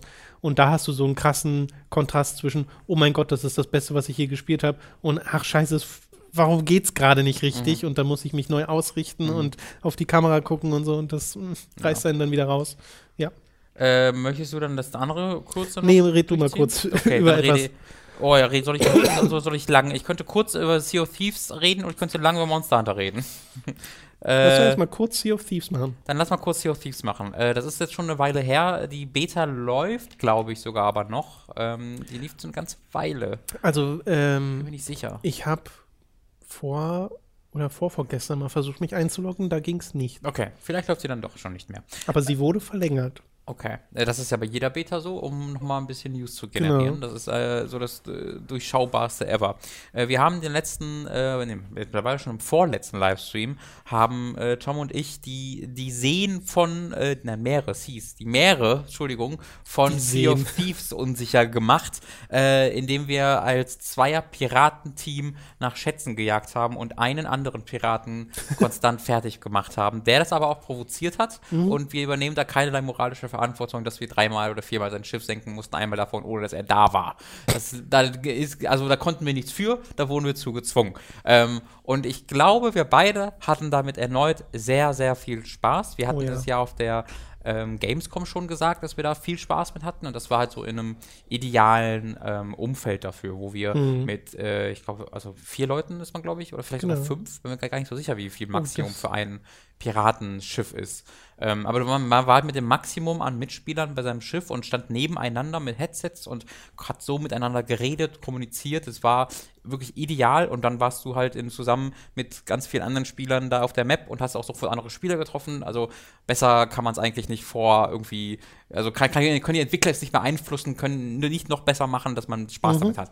Ähm, und für uns war ja besonders interessant, okay, wie sieht das in echten Umständen aus, wenn wir Unterschied, an unterschiedlichen Orten sitzen, äh, wenn du jetzt nicht nur dieses ganz, ganz kleine Areal hast, sondern ein bisschen größeres Areal auf den Live-Servern bist. Ähm, und es hat, es hat eigentlich genauso gut funktioniert, fand ich. Ähm, das hat wahnsinnig viel Spaß gemacht, auch wenn man, man guckt, man blickt dann darauf zurück und überlegt sich, was man gemacht hat. Und man hat so die eine Sache dreimal gemacht. ähm, aber innerhalb dieser, also in, in diesem Gameplay-Rhythmus, den man dort eingeht, man äh, findet, man bekommt eine Quest. In der Beta gibt es nur eine Art von Quest, nämlich die Schatzkisten zu finden. Im fertigen Spiel gibt es dann auch noch andere. Ähm, und man, man fährt- sucht dann die Insel auf der Karte, äh, wo, ähm, um zu, äh, also man bekommt eine Schatzkarte, wo eine Insel eingezeichnet ist. Dann sucht man diese Insel auf einer größeren Karte, fährt zu dieser Insel hin, äh, sucht auf dieser Insel dann mit einem, mit einer Rätselrolle meistens oder einem, einem X auf einer Karte äh, die, die Schatzkiste oder mehrere Schatzkisten, lädt die aufs Schiff, fährt dann wieder zurück, wo man die Quest angenommen hat, gibt die ab und wiederholt das Ganze. Ist jetzt nicht so mega komplex und kompliziert, aber durch diese Spielwelt und das Live-Element wird das so unberechenbar, äh, dass man äh, wahnsinnig viel Freude damit hatte. Ja, und ich kann mir sehr gut vorstellen, wie es ist, wenn man mehr als nur ein Spieler auf dem Server ist. Hm. Also wenn wir jetzt irgendwie gleich drei verschiedene Crews da hätten und man wirklich auch mal flieht oder so. Ja. Äh, weil das hat schon so viel Spaß gemacht, mit diesem einen Typen zu interagieren Mhm. und so zu versuchen, ihn zu flankieren und dann zu versenken und dann Robin geht schon seine Quest abgeben, ich fahre versehentlich unser Schiff in den. Steg und äh, Oh, unser, war Schiff, so unser Schiff sinkt dann, aber wir kommen auf sein Schiff, sein Schiff sinkt dann aber auch.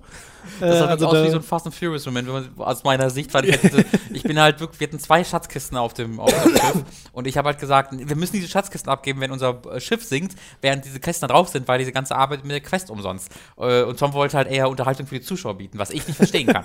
äh, und deswegen habe ich mir halt eine der Schatzkisten genommen und bin vom Schiff runtergesprungen, um zur Insel zu schwimmen und drei Sekunden später fährt nur links von mir mein Schiff mit Ja. Tom drauf, mit, mit 70 km/h oder wie viele Knoten da so immer sind, an mir, rast an mir vorbei, voll in den Steg rein. Yes. Und ich dachte, so, was ist denn jetzt los?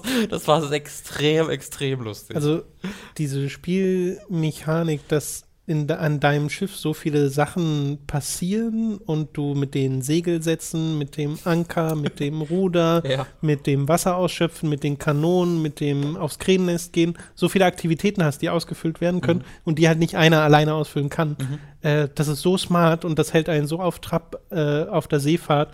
Und wenn es mal ruhig ist, stellt man sich hin und spielt Musik. ja. So und, und atmosphärisch ist das so toll, weil es auch so toll aussieht. ja, schaut sich das wohl bestaussehende Wasser der Spielgeschichte an, weil mein ein paar der bestaussehenden Sonnenuntergänge. Wirklich, also da, haben, also es sieht, wenn, äh, als ich das gespielt habe, fand ich, dass das Spiel einfach vollumfänglich viel besser aussah, als ich das Ja, von ja, den Äh, Vorberichterstattungen mir gedacht hätte, weil da hatte ich dann vor allen Dingen so die ja, mittelmäßigen Animationen der Mitspieler im Kopf, ähm, aber also äh, vielleicht lag es auch daran, dass wir zu zweit gespielt haben, aber die hat man jetzt nicht so oft gesehen. Was man Genau. stattdessen immer gesehen hat, waren die unglaublichen äh, Lichteffekte, dass die, das Wasser, waren auch die, die Wolken, die so die Skyboxen, die so großartig aussehen, die Insel, die toll aussieht.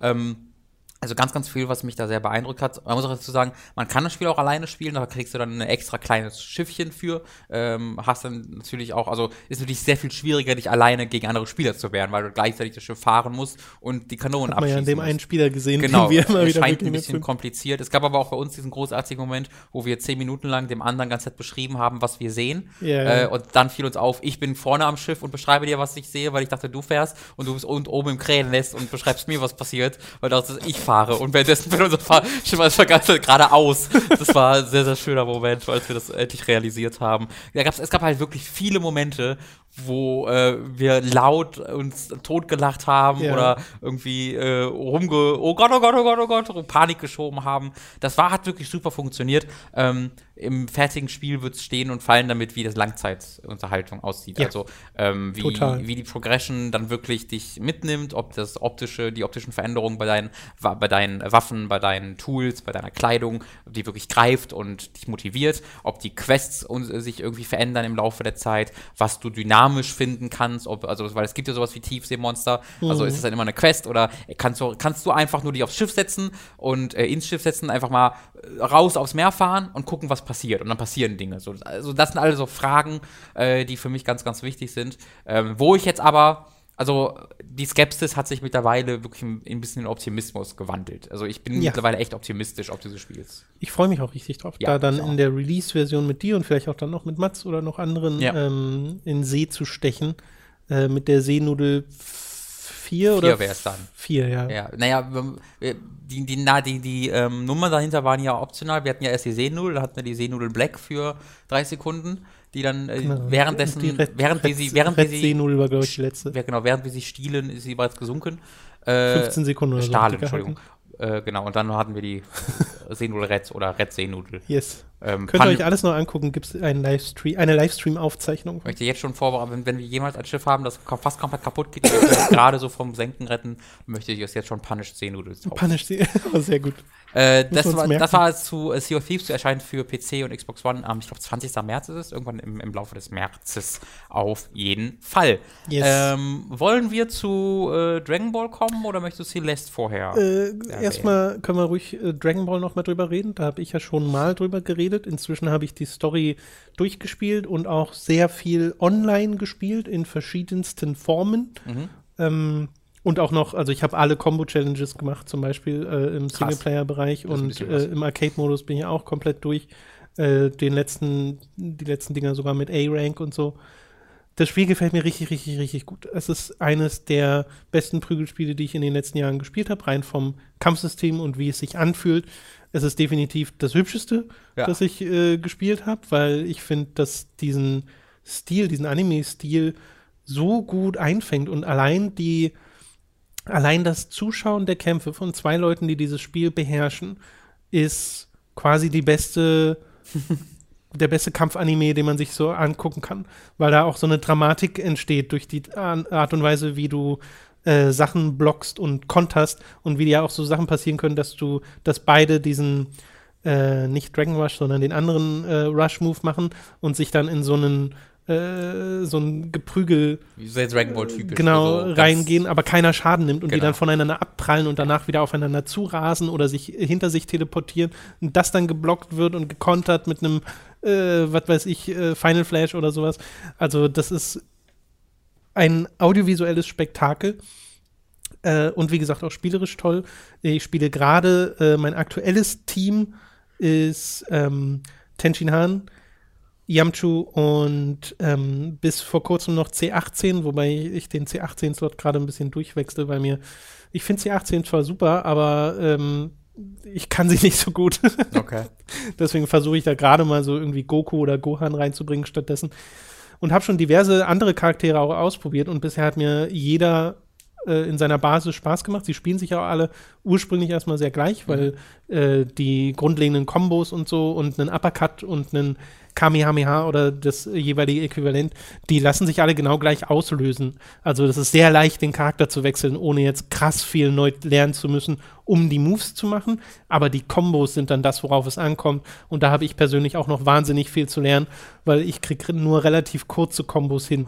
Ja, ja, habe ich gemerkt. Also das sind tatsächlich relativ kurze Ja, ja, weiß, ich- Ich bin ja online schon an Leute geraten, die haben mich einfach mit mir einfach den Boden aufgewischt. Mhm. Und da, äh, klar, hat man dann so ein bisschen diesen Frust, wo man so denkt, wann bin ich denn jetzt mal wieder dran? äh, und dann ist man wieder dran und blockt falsch und schon ist man in der nächsten, nächsten Combo drin. Äh, aber da kann ich dann auch nur äh, beeindruckt nicken. Ähm, und habe nicht, noch nicht so wahnsinnig viele Ranked-Matches gemacht, aber schon diverse ähm, dieser Casual-Matches, die man machen kann und auch Ring-Matches, Arena-Matches, hat man alles ausprobiert, was das Spiel hat. Äh, und da muss man sagen, das ist alles ein bisschen weird. Also Mhm. es repräsentiert sich ja in einer Lobby, wo du mit deinem Charakter rumläufst. Äh, und das finde ich an und für sich eine schöne Idee, weil es niedlich ist, weil es ein bisschen Kontext gibt und die Spieler visualisiert und die dann nicht nur Namen sind, äh, aber dadurch, dass das alles nicht so richtig funktioniert äh, an manchen Stellen und das online noch Probleme hat, dass du zum Beispiel Ring-Matches machen musst, die, dich also in die Spielwelt reinstellst, ein Ring-Match aufmachst mit R2, dann so ein Kreis um dich herum entsteht und dann bis zu acht Spieler da join, joinen können, was dann quasi eine normale Lobby ist, äh, um Kämpfe zu machen. Äh, da dann aber ganz oft der Fehler kommt, no rooms found, da muss man das Spiel neu starten und hoffen, dass es danach geht. Äh, ist das ganz ist sehr unzuverlässig und auch nicht wirklich durchsichtig äh, gelöst. Und Arena-Matches sind auch so ganz komische Sache, weil am, im Zentrum jeder Lobby gibt es halt eine Arena, wo Leute gegeneinander kämpfen können.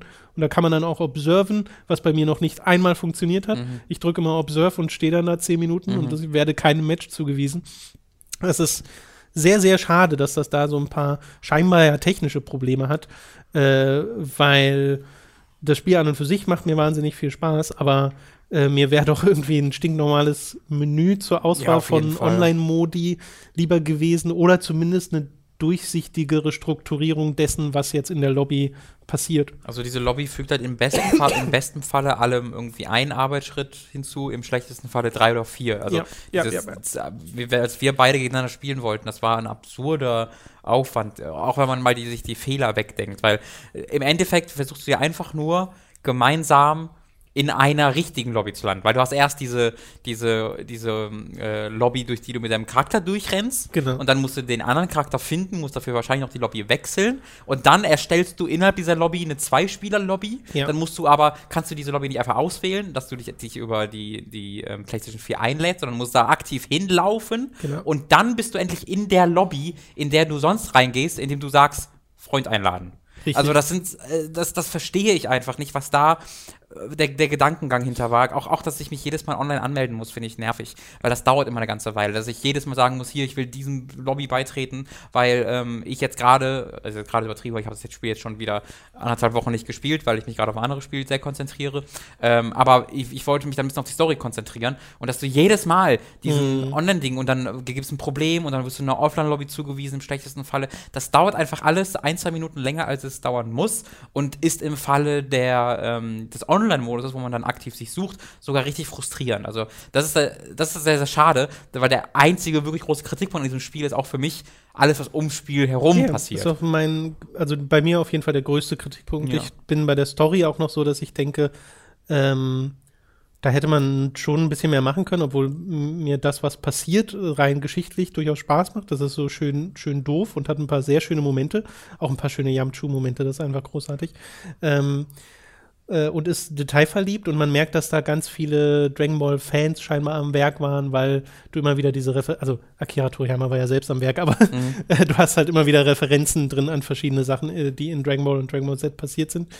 Äh, und daran habe ich meine Freunde Freude, aber es wird sehr grindy zum Ende hin, also wo du wirklich einfach nur stumpf dich durch diese Klonarmeen kämpfst und da hätten sie sich noch zwei, drei, 14 neue Modifikationen einfallen lassen können, um die Okay. Kämpfe spannender zu machen. Das ist sehr, sehr schade, dass da nicht so wahnsinnig viel passiert. Trotzdem hat das irgendwie bei mir dann doch funktioniert und ich Das wollte halt wissen, wie es Spaß macht, weitergeht, ne? Ja. weil die Kämpfe Spaß machen, genau. Äh, auch wenn, und das finde ich, das, das ist frustrierend. Ich habe mich ja beschwert darüber, dass der Schwierigkeitsgrad so gering ist. Bleibt er auch bis zum Ende hin. Und danach schaltest du einen Hard Mode frei und kannst dann alles nochmal machen auf schwierig. Okay. auch ohne diese Tutorials dann.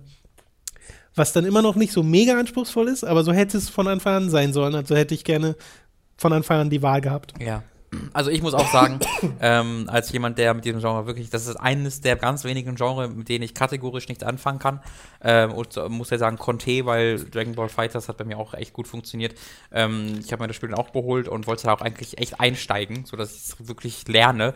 Ähm, hat leider noch nicht geklappt, weil es einfach Monster Hunter dazwischen kam und ähm, ich, ich wusste noch am Anfang nicht, okay, auf was konzentriere ich mich jetzt von beidem. Monster Hunter hat mich dann so gegriffen, dass ich dann äh, mich darauf konzentrieren wollte, aber äh, ich hoffe wirklich und ich glaube auch, dass ich zu Dragon Ball Fighters dieses Jahr, vermutlich, wenn ich mit Monster Hunter fertig bin, direkt ähm, nochmal zurückkommen werde, Also ich äh, um das da. ein bisschen mehr zu spielen. Ja, ja, weil ich erinnere mich halt daran zurück, wir haben vorletztes Wochenende, war es, glaube ich, ähm, glaub schon, wirklich irgendwie zwei Stunden lang, hat sich, es hat sich angefühlt wie sieben Stunden, weil es so anstrengend war, aber äh, auf jeden Fall eine ganze Weile haben wir einfach nur konstant gegeneinander gekämpft. Genau. Und Tom ist in diesem Spiel natürlich sehr viel besser als ich, weil er sich einfach viel besser mit auskennt, mehr gespielt, kennt sich den Genre aus, ich bin ein absoluter Kacknoob.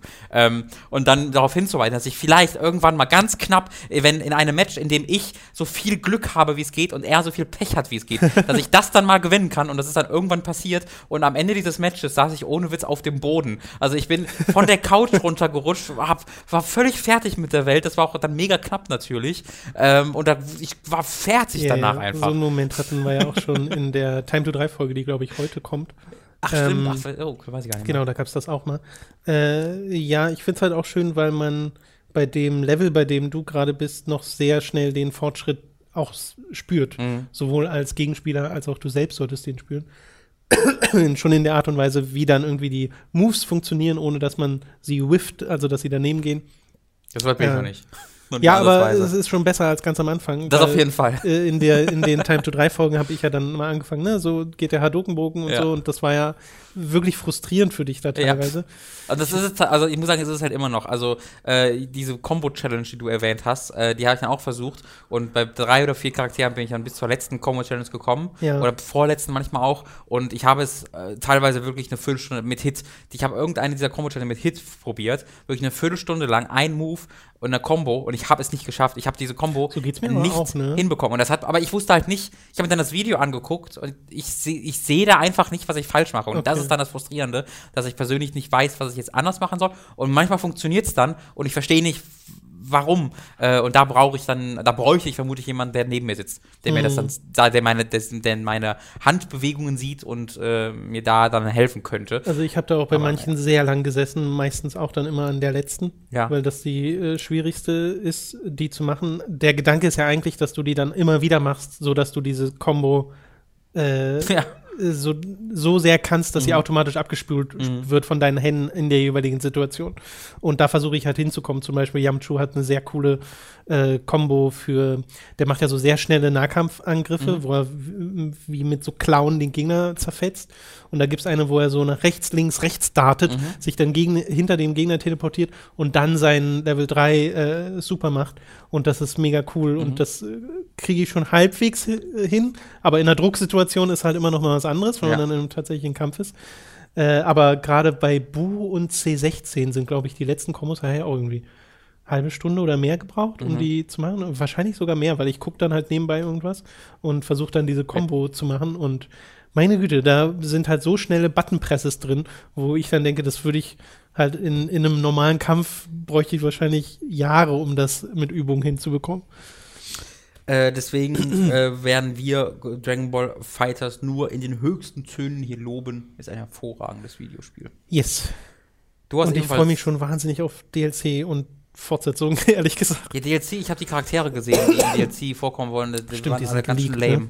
Ja, Ich habe sie mir noch nicht so richtig angeguckt. also ich, äh, das ist lame. Ist sehr, sehr, zum Ba- also, ja, es ist tatsächlich Base Goku und Base Vegeta zum Beispiel dabei.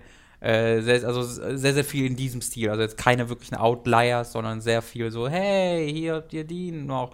Ähm, ich, kann, ich will es jetzt nicht aufzählen, weil ich dann auch falsch liegen würde, aber ich weiß, dass ich durchgelesen habe und mir dachte, äh, das ist ja langweilig. Ich hatte Broly gesehen, das hat mich gewundert. Broly, echt das fand ich halt so klar, weil die sind, der ist ja in jedem dabei, das ist dieser Fan-Favorite. Ja, ja, klar, aber irgendwie, weiß nicht, zu dem Spiel finde ich, fand ich dann Nee, komisch. Das, das Komische ist tatsächlich, es gibt halt einen neuen Kanon-Broly, ähm, der nicht vorkommt. Oh. Ähm, und das ist, das, das, ist bisschen, das ist ein bisschen seltsam.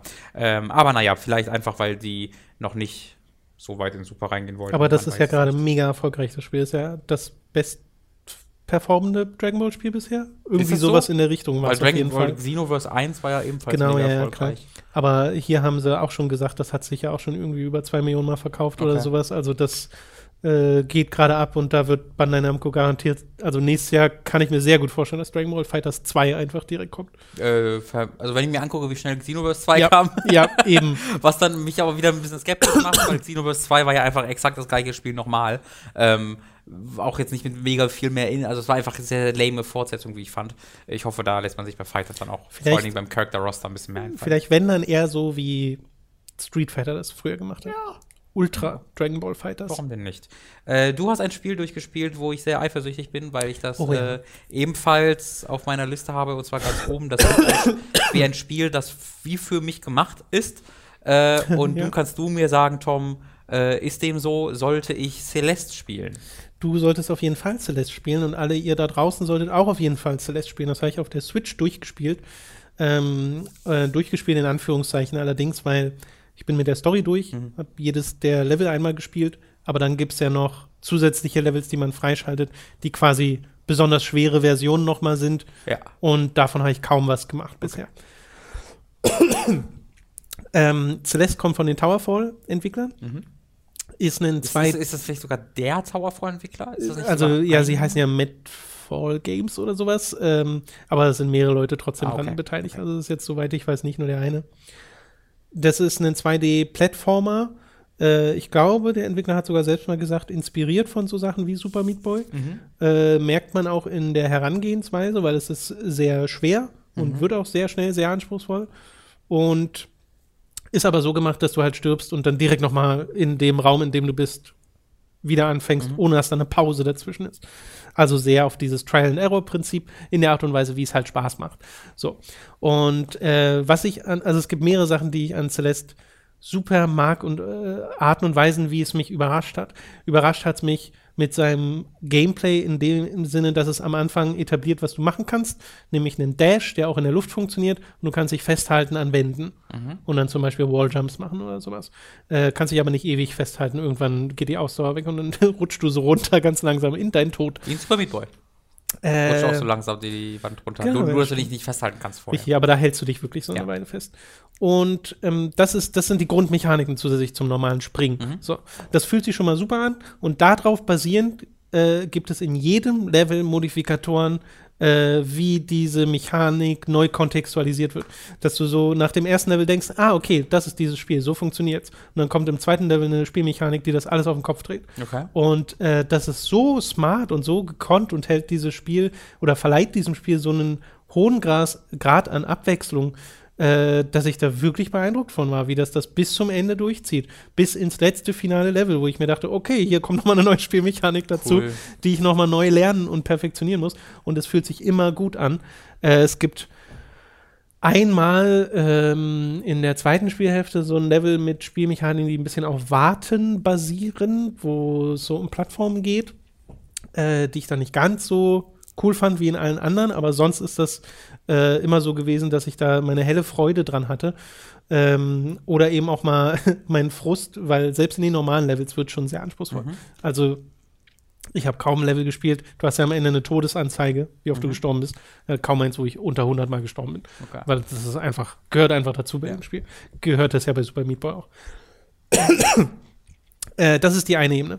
Die andere Ebene ist erstmal audiovisuell, weil sowohl der Soundtrack als auch die Präsentation ist super und äh, schön detailverliebt. Sie machen so ein paar Sachen, zum Beispiel mit Dialogboxen, die finde ich total süß äh, und kreativ.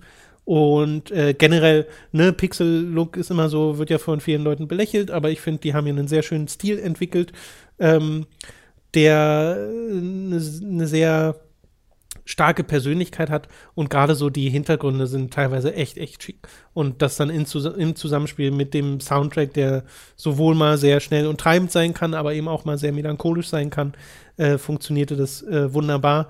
Und, und damit habe ich, glaube ich, am wenigsten gerechnet, das hat sogar eine gute Geschichte. Ja, das habe ich auch oft äh, gehört. Eine sehr sympathische Geschichte. Genau, gehört sehr habe. sympathisch geschrieben, sehr sympathische Charaktere, echt wirkende Charaktere, ähm, deren Unterhaltung einfach äh, sie sehr nahbar machen. Und ähm, es sind nur sehr wenige Charaktere, also wirklich nur so eine Handvoll. Mhm.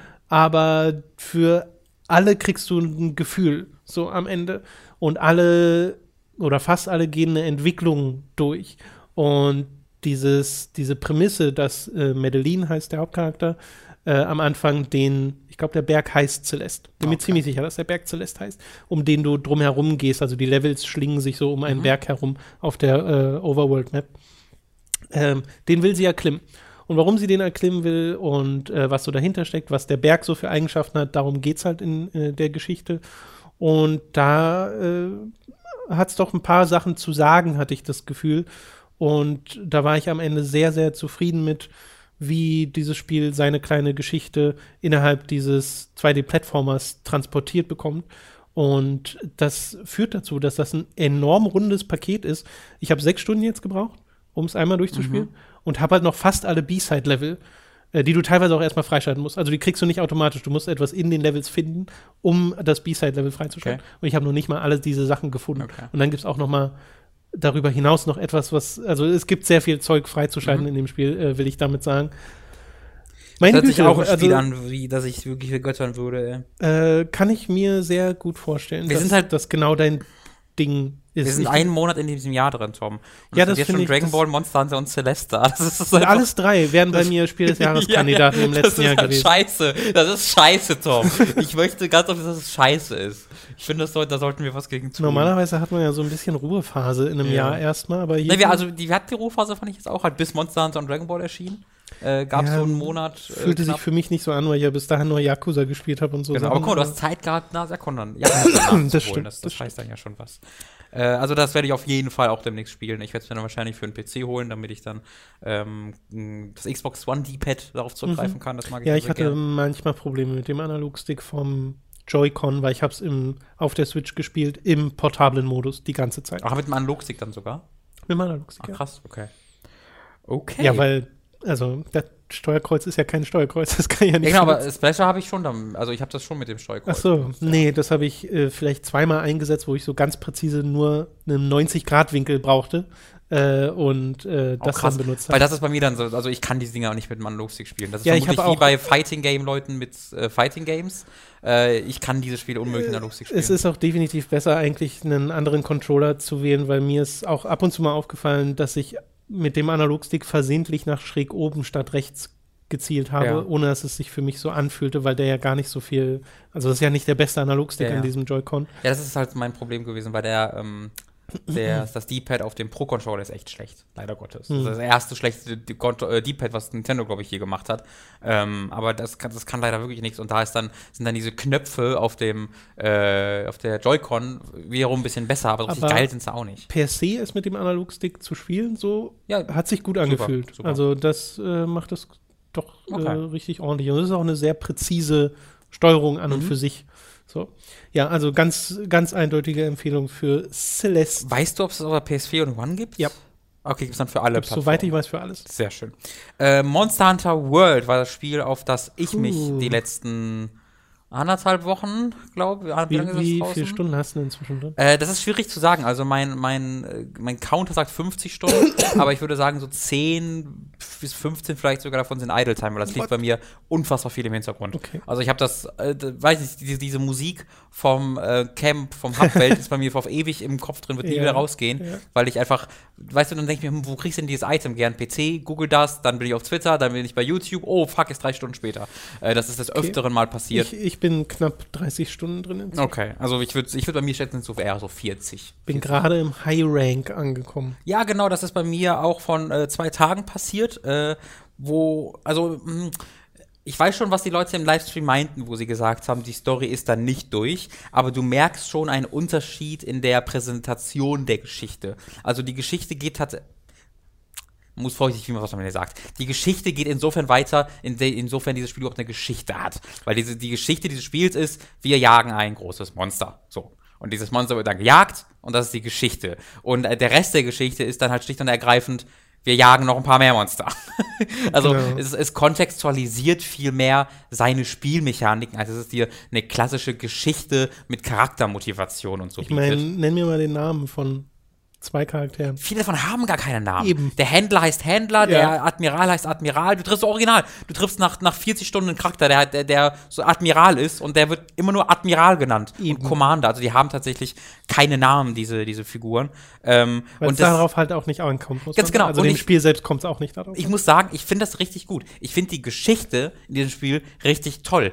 Insofern, wie ich auch die Geschichte bei sowas wie Doom richtig toll fand. Sie weiß nämlich, was sie ist, sie weiß aber vor allen Dingen, was sie nicht ist. Und ähm, was damit erreicht wird, dass sich diese Geschichte nur auf seine Spielmechaniken konzentriert und die kontextualisiert, ist, dass die Geschichte exakt das, den, das gleiche Interesse hat, wie, das, wie die Spielmechanik. Ja, genau. Also nichts davon tut jetzt so, als würde hier ein großes, eine große irgendwie Charakterepik entstehen, sondern äh, diese Charaktere wollen exakt das gleiche wie ich. Ich, nee, ich wollte auch nur noch dazu äh, sagen, dir zustimmen. Ich habe das Gefühl, die Story ist nur dafür da, um eine Entschuldigung zu haben, um möglichst coole Cutscenes zu machen, um die Monster Ganz vorzustellen. genau. Und genau das ist das, was ich sehen will. Genau. Es ist, ich will diese Figuren nicht irgendwo stehen sehen und ewig miteinander reden sehen. Diese Szenen sind immer kurz, meistens nicht vertont, sodass du möglichst schnell durchskippen kannst, wenn du es denn willst.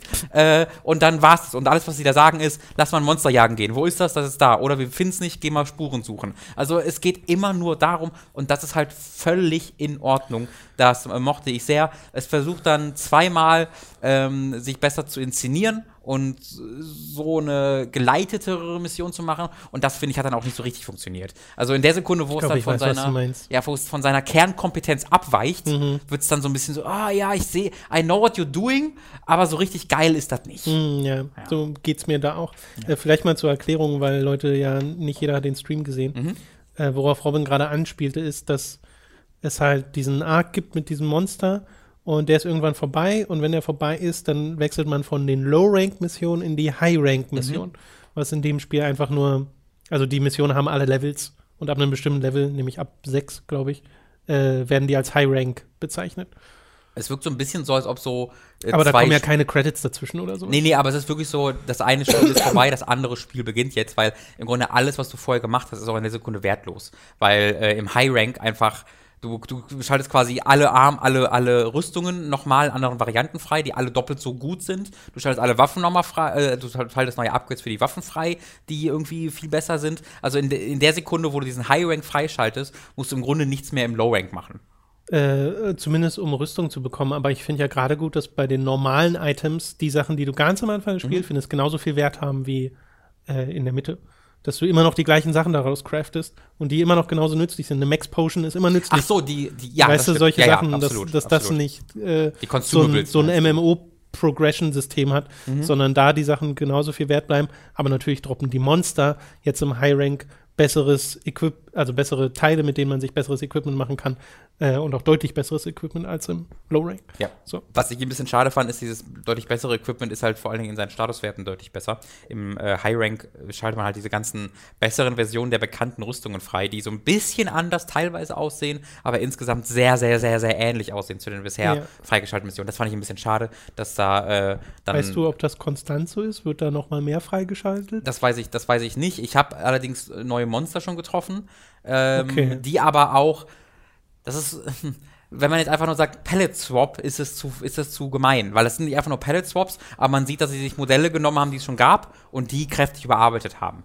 Ähm, aber es sind, aber es basiert, man sieht, man, man merkt immer, auf welchen Okay. Monstern dieses äh, basiert, was du schon gesehen hast. Ähm, also in der Phase, da merkt man schon, okay, ich bin jetzt so im Endgame angekommen. Hier werden jetzt, äh, mir werden zwar immer noch neue Sachen präsentiert und dann das finde ich halt krass, weil überleg mal, ich bin 40 Stunden drin, dass ich jetzt überhaupt noch neue Dinge weiter präsentiert bekomme und ich nicht bereits im Grind drin bin, wo ich die gleichen Sachen wiederhole. Das hat mich sehr überrascht, weil ich hätte gedacht, nach 20 Stunden habe ich die äh, kurze Einführungsstory durchgespielt und dann wiederhole ich. Aber da bin ich immer noch nicht angekommen und ich erlebe immer noch neue Dinge. ja auch immer noch Spielmechaniken ein. Ja, genau. Und das finde ich halt echt, also das finde ich sehr, sehr beeindruckend. Das hat mich, äh, das hätte ich so nicht erwartet. Ähm, und dieses Spiel hat mich halt wirklich komplett. Also ich bin da 100%ig dabei, ähm, insofern wie ich dabei sein kann. Denn ich bin niemand, der ähm, so wirklich komplett davon vereinnahmt wird, besseres Loot bekommen zu müssen. Wissen wir ja mittlerweile, ne? So diese Diablo-Spiele, die World of Warcraft dieser Welt, die äh, sich um Loot aufbauen,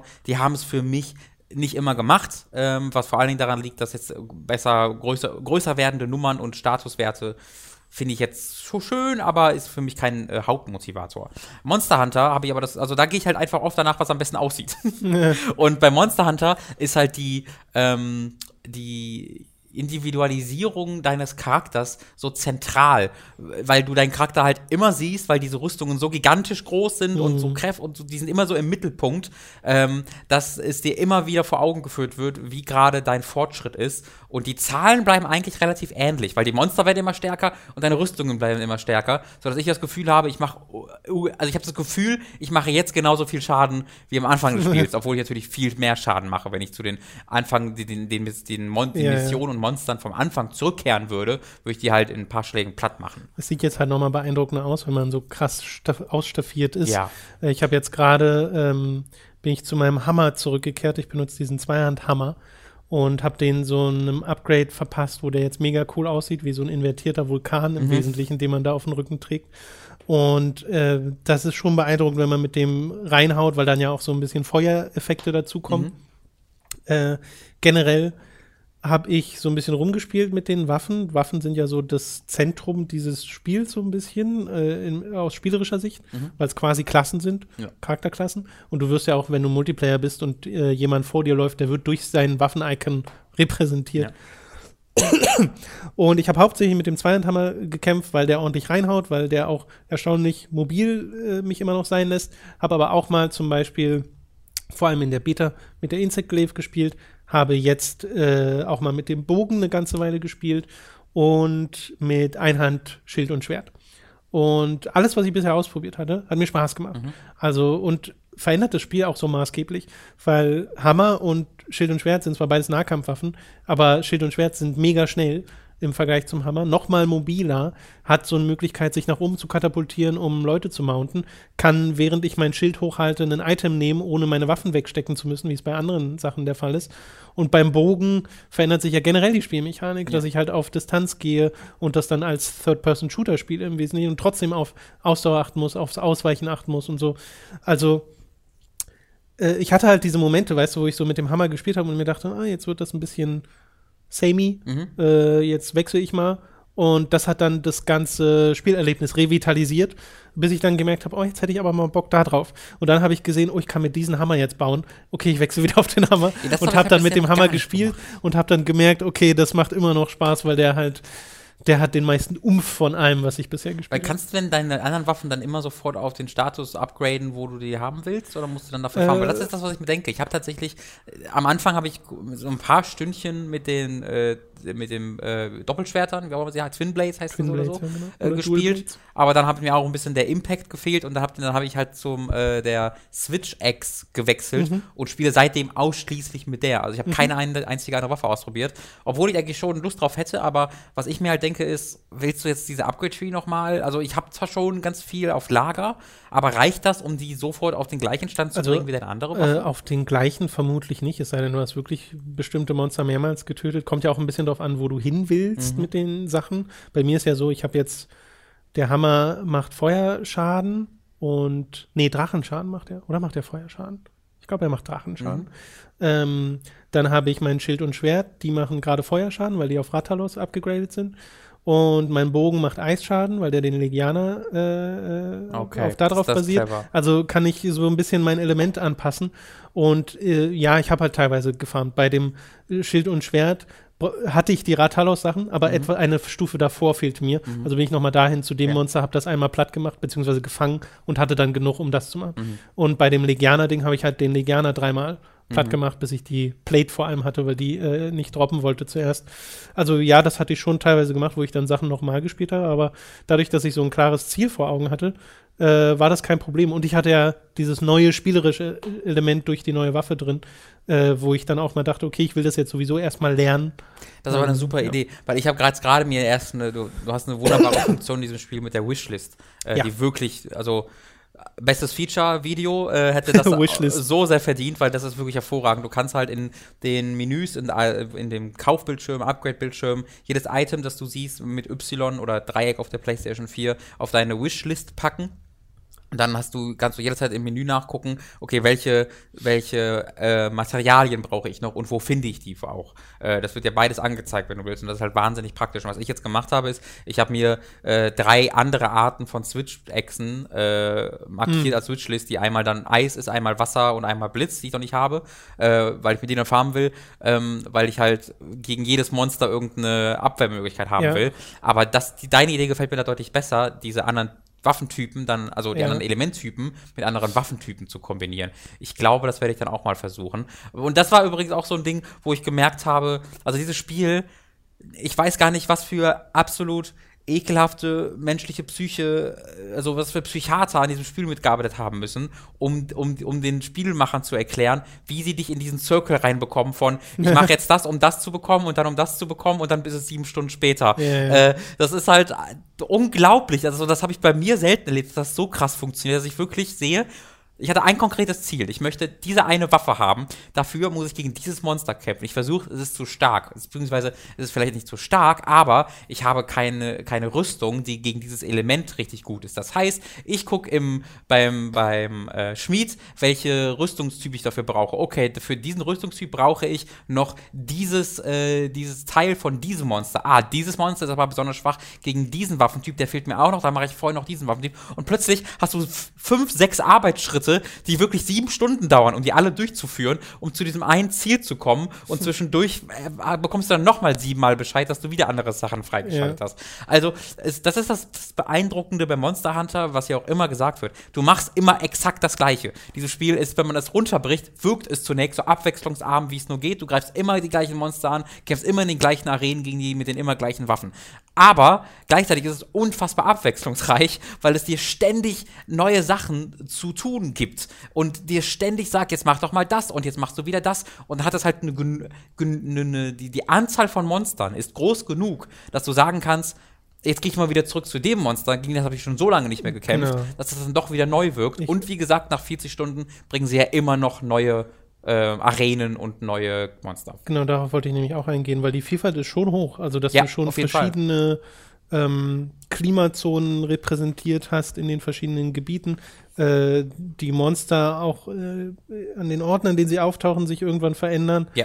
Und äh, stärker werden und auch die Kämpfe selbst. Und das ist das, was, glaube ich, äh, ohne das würde es bei mir einfach nicht so gut funktionieren. Die Kämpfe selbst so viel Spaß machen, weil es mhm. einfach mega coole Bosskämpfe sind. Ja. Es sind einfach Bosskämpfe, diese äh, Gefechte gegen die großen Kreaturen, die dann auch irgendwann abhauen, verschiedene Verhaltensmuster an den Tag legen und du dann noch so Sachen machen kannst wie äh, die Umgebung mit einbeziehen. Dass irgendwie im Dschungel gibt es ja diese eine Stelle, wo so ein Fels, mhm. irgendwas hängt an so Lianen und die Lianen kannst du zerschießen und dann fällt halt dieses Ding runter und wenn du das gut getimt hast, fällt es auf den Gegner.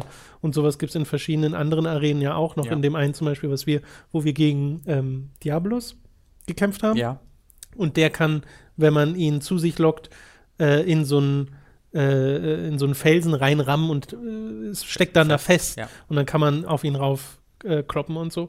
Also solche Elemente kommen dann noch dazu, dieses dynamische und äh, das Wrestling-Element, wenn dann irgendwie der T-Rex auf den Rattalos stößt und die beiden dann gegeneinander kämpfen mhm. und vielleicht kommt noch ein drittes Monster ja. dazu und du denkst dir so, okay, ich gehe jetzt erstmal auf Abstand und warte, bis sich diese Situation hier geklärt hat, weil da sich reinzustürzen ist einfach Selbstmord. Ich hatte gestern eine super lustige Situation, wo du es kurz erwähnst. Äh, ich war in, in Coral Highlands und da gibt es einen, so einen Raptor-Dino, der eine Blendattacke hat ähm, womit ja, er mich alles ja, blenden kann. Und ich, ich habe gerade gegen einen, äh, gegen einen, wirklich eine, gegen den Apex, Apex Predator, also den, das, äh, den, den Monster gekämpft, das am höchsten in der Nahrungskette dieses Gebietes äh, steckt. Äh, so ein Drachenvieh. Das ist, das so Legianer. Genau, ich, genau, ist Legianer. Äh, habe ich gegen das gekämpft und war gerade auf dem Boden mit denen zu schaffen und plötzlich kam halt von rechts ein Monster, ein Apex Predator von einem anderen Gebiet. Oh. Äh, das, das, weil ich irgendwie im High Rank war, auch in diesem Gebiet auftauchte ja. und hat einfach Legianer mich an, angegriffen und äh, ich dachte mir so, oh, bin kurz weggerannt. In der Sekunde, wo die beiden am Kämpfen waren, kam dann von links dieser kleine, dieses Raptor, also es ist eine, tatsächlich ein richtiges Monster, aber es Ja. ist ziemlich das kleinste im ganzen Spiel, glaube ich. Wirklich so eine, sieht aus wie ein Raptor. Ähm, und äh, guckt die beiden an, macht dann Blendattacke, beide fliegen hin und rennt wieder weg. Und das war super lustig, weil dann bin ich halt wieder hingesprintet und hab die übelst weggerotzt und bin dann wieder weggerannt. Und sich, aber wie dieses kleine Viech ankam, die geblendet hat und weggerannt ist, das war wirklich äußerst lustig. Es macht wahnsinnig viel Spaß, diese Monster zu beobachten. Also genau dieser Ja, auch die Raptor. normalen Monster, finde ich. Aber dies- dieser normale Raptor äh, jagt halt in diesem Gebiet so fliegende, äh, ja, wie, wie soll man die beschreiben? Das sind keine Drachen, das sind so, die sehen aus wie so fliegende Pummeluffs Ja, ja, ich kann die auch nicht beschreiben. mit so ganz dickem Fell. Und davon gibt es so ganz, ganz viele kleine, die um so einen Bauch rüberfliegen. Und dieser Raptor rennt halt dahin und blendet die dann alle gleichzeitig, so gleichzeitig, sodass die alle auf den Boden fallen und frisst die dann einfach auf. Ja. Und das ist so, oh, wie, wie cool, was für ein tolles Ökosystem hier gebaut wurde. Genau. Da hat sich wahnsinnig viel Freude dran. Ja, es ist nur ähm, an vielen Stellen überwältigend in der Art und Weise, wie es seine Sachen präsentiert, wo du dann erstmal drei Dialog-Textboxen für Tutorials hast und davon dann auch mehrere hintereinander, was du dir alles merken sollst und das ist ein bisschen viel, ähm, gerade auch, weil die Interfaces nicht zu den äh, simpelsten gehören in der Art und Weise, Ja. wie sie sich repräsentieren äh, und da hatte ich doch schon ab und zu mal das Gefühl, okay, das ist gerade ein bisschen zu viel. Man muss sich ja nicht mit allem beschäftigen. Ne? Also ich Mhm. Ja. habe auch viele Sachen erstmal links liegen lassen äh, und beschäftige mich jetzt teilweise erst damit, äh, weil ich es auch jetzt erst wirklich mal brauche.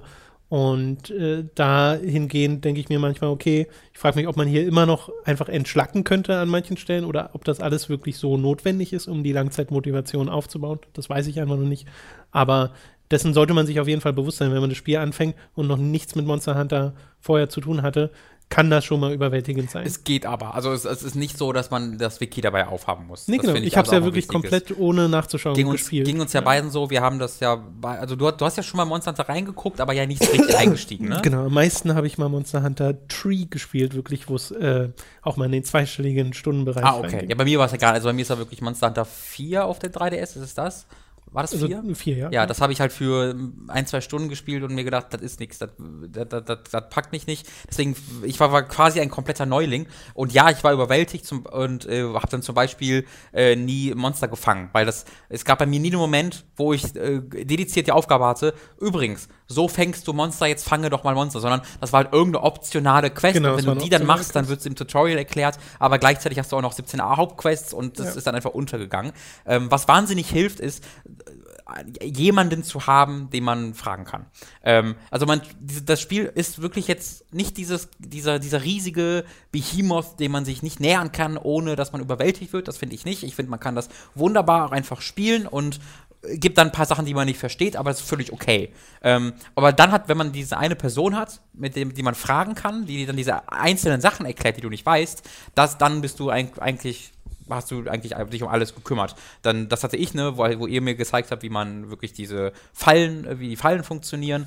Ähm, ich habe mir ein letztes Video angeguckt, wo ich dann dadurch gesehen habe, wie die Loadouts funktionieren mit den Items, weil Mhm, das sind halt so das Sachen, auch, du musst ja. halt im bestimmten Menü sein, da musst du Start drücken und dann kommst du in den Loadout-Menü, wenn du Genau. dann Y drückst.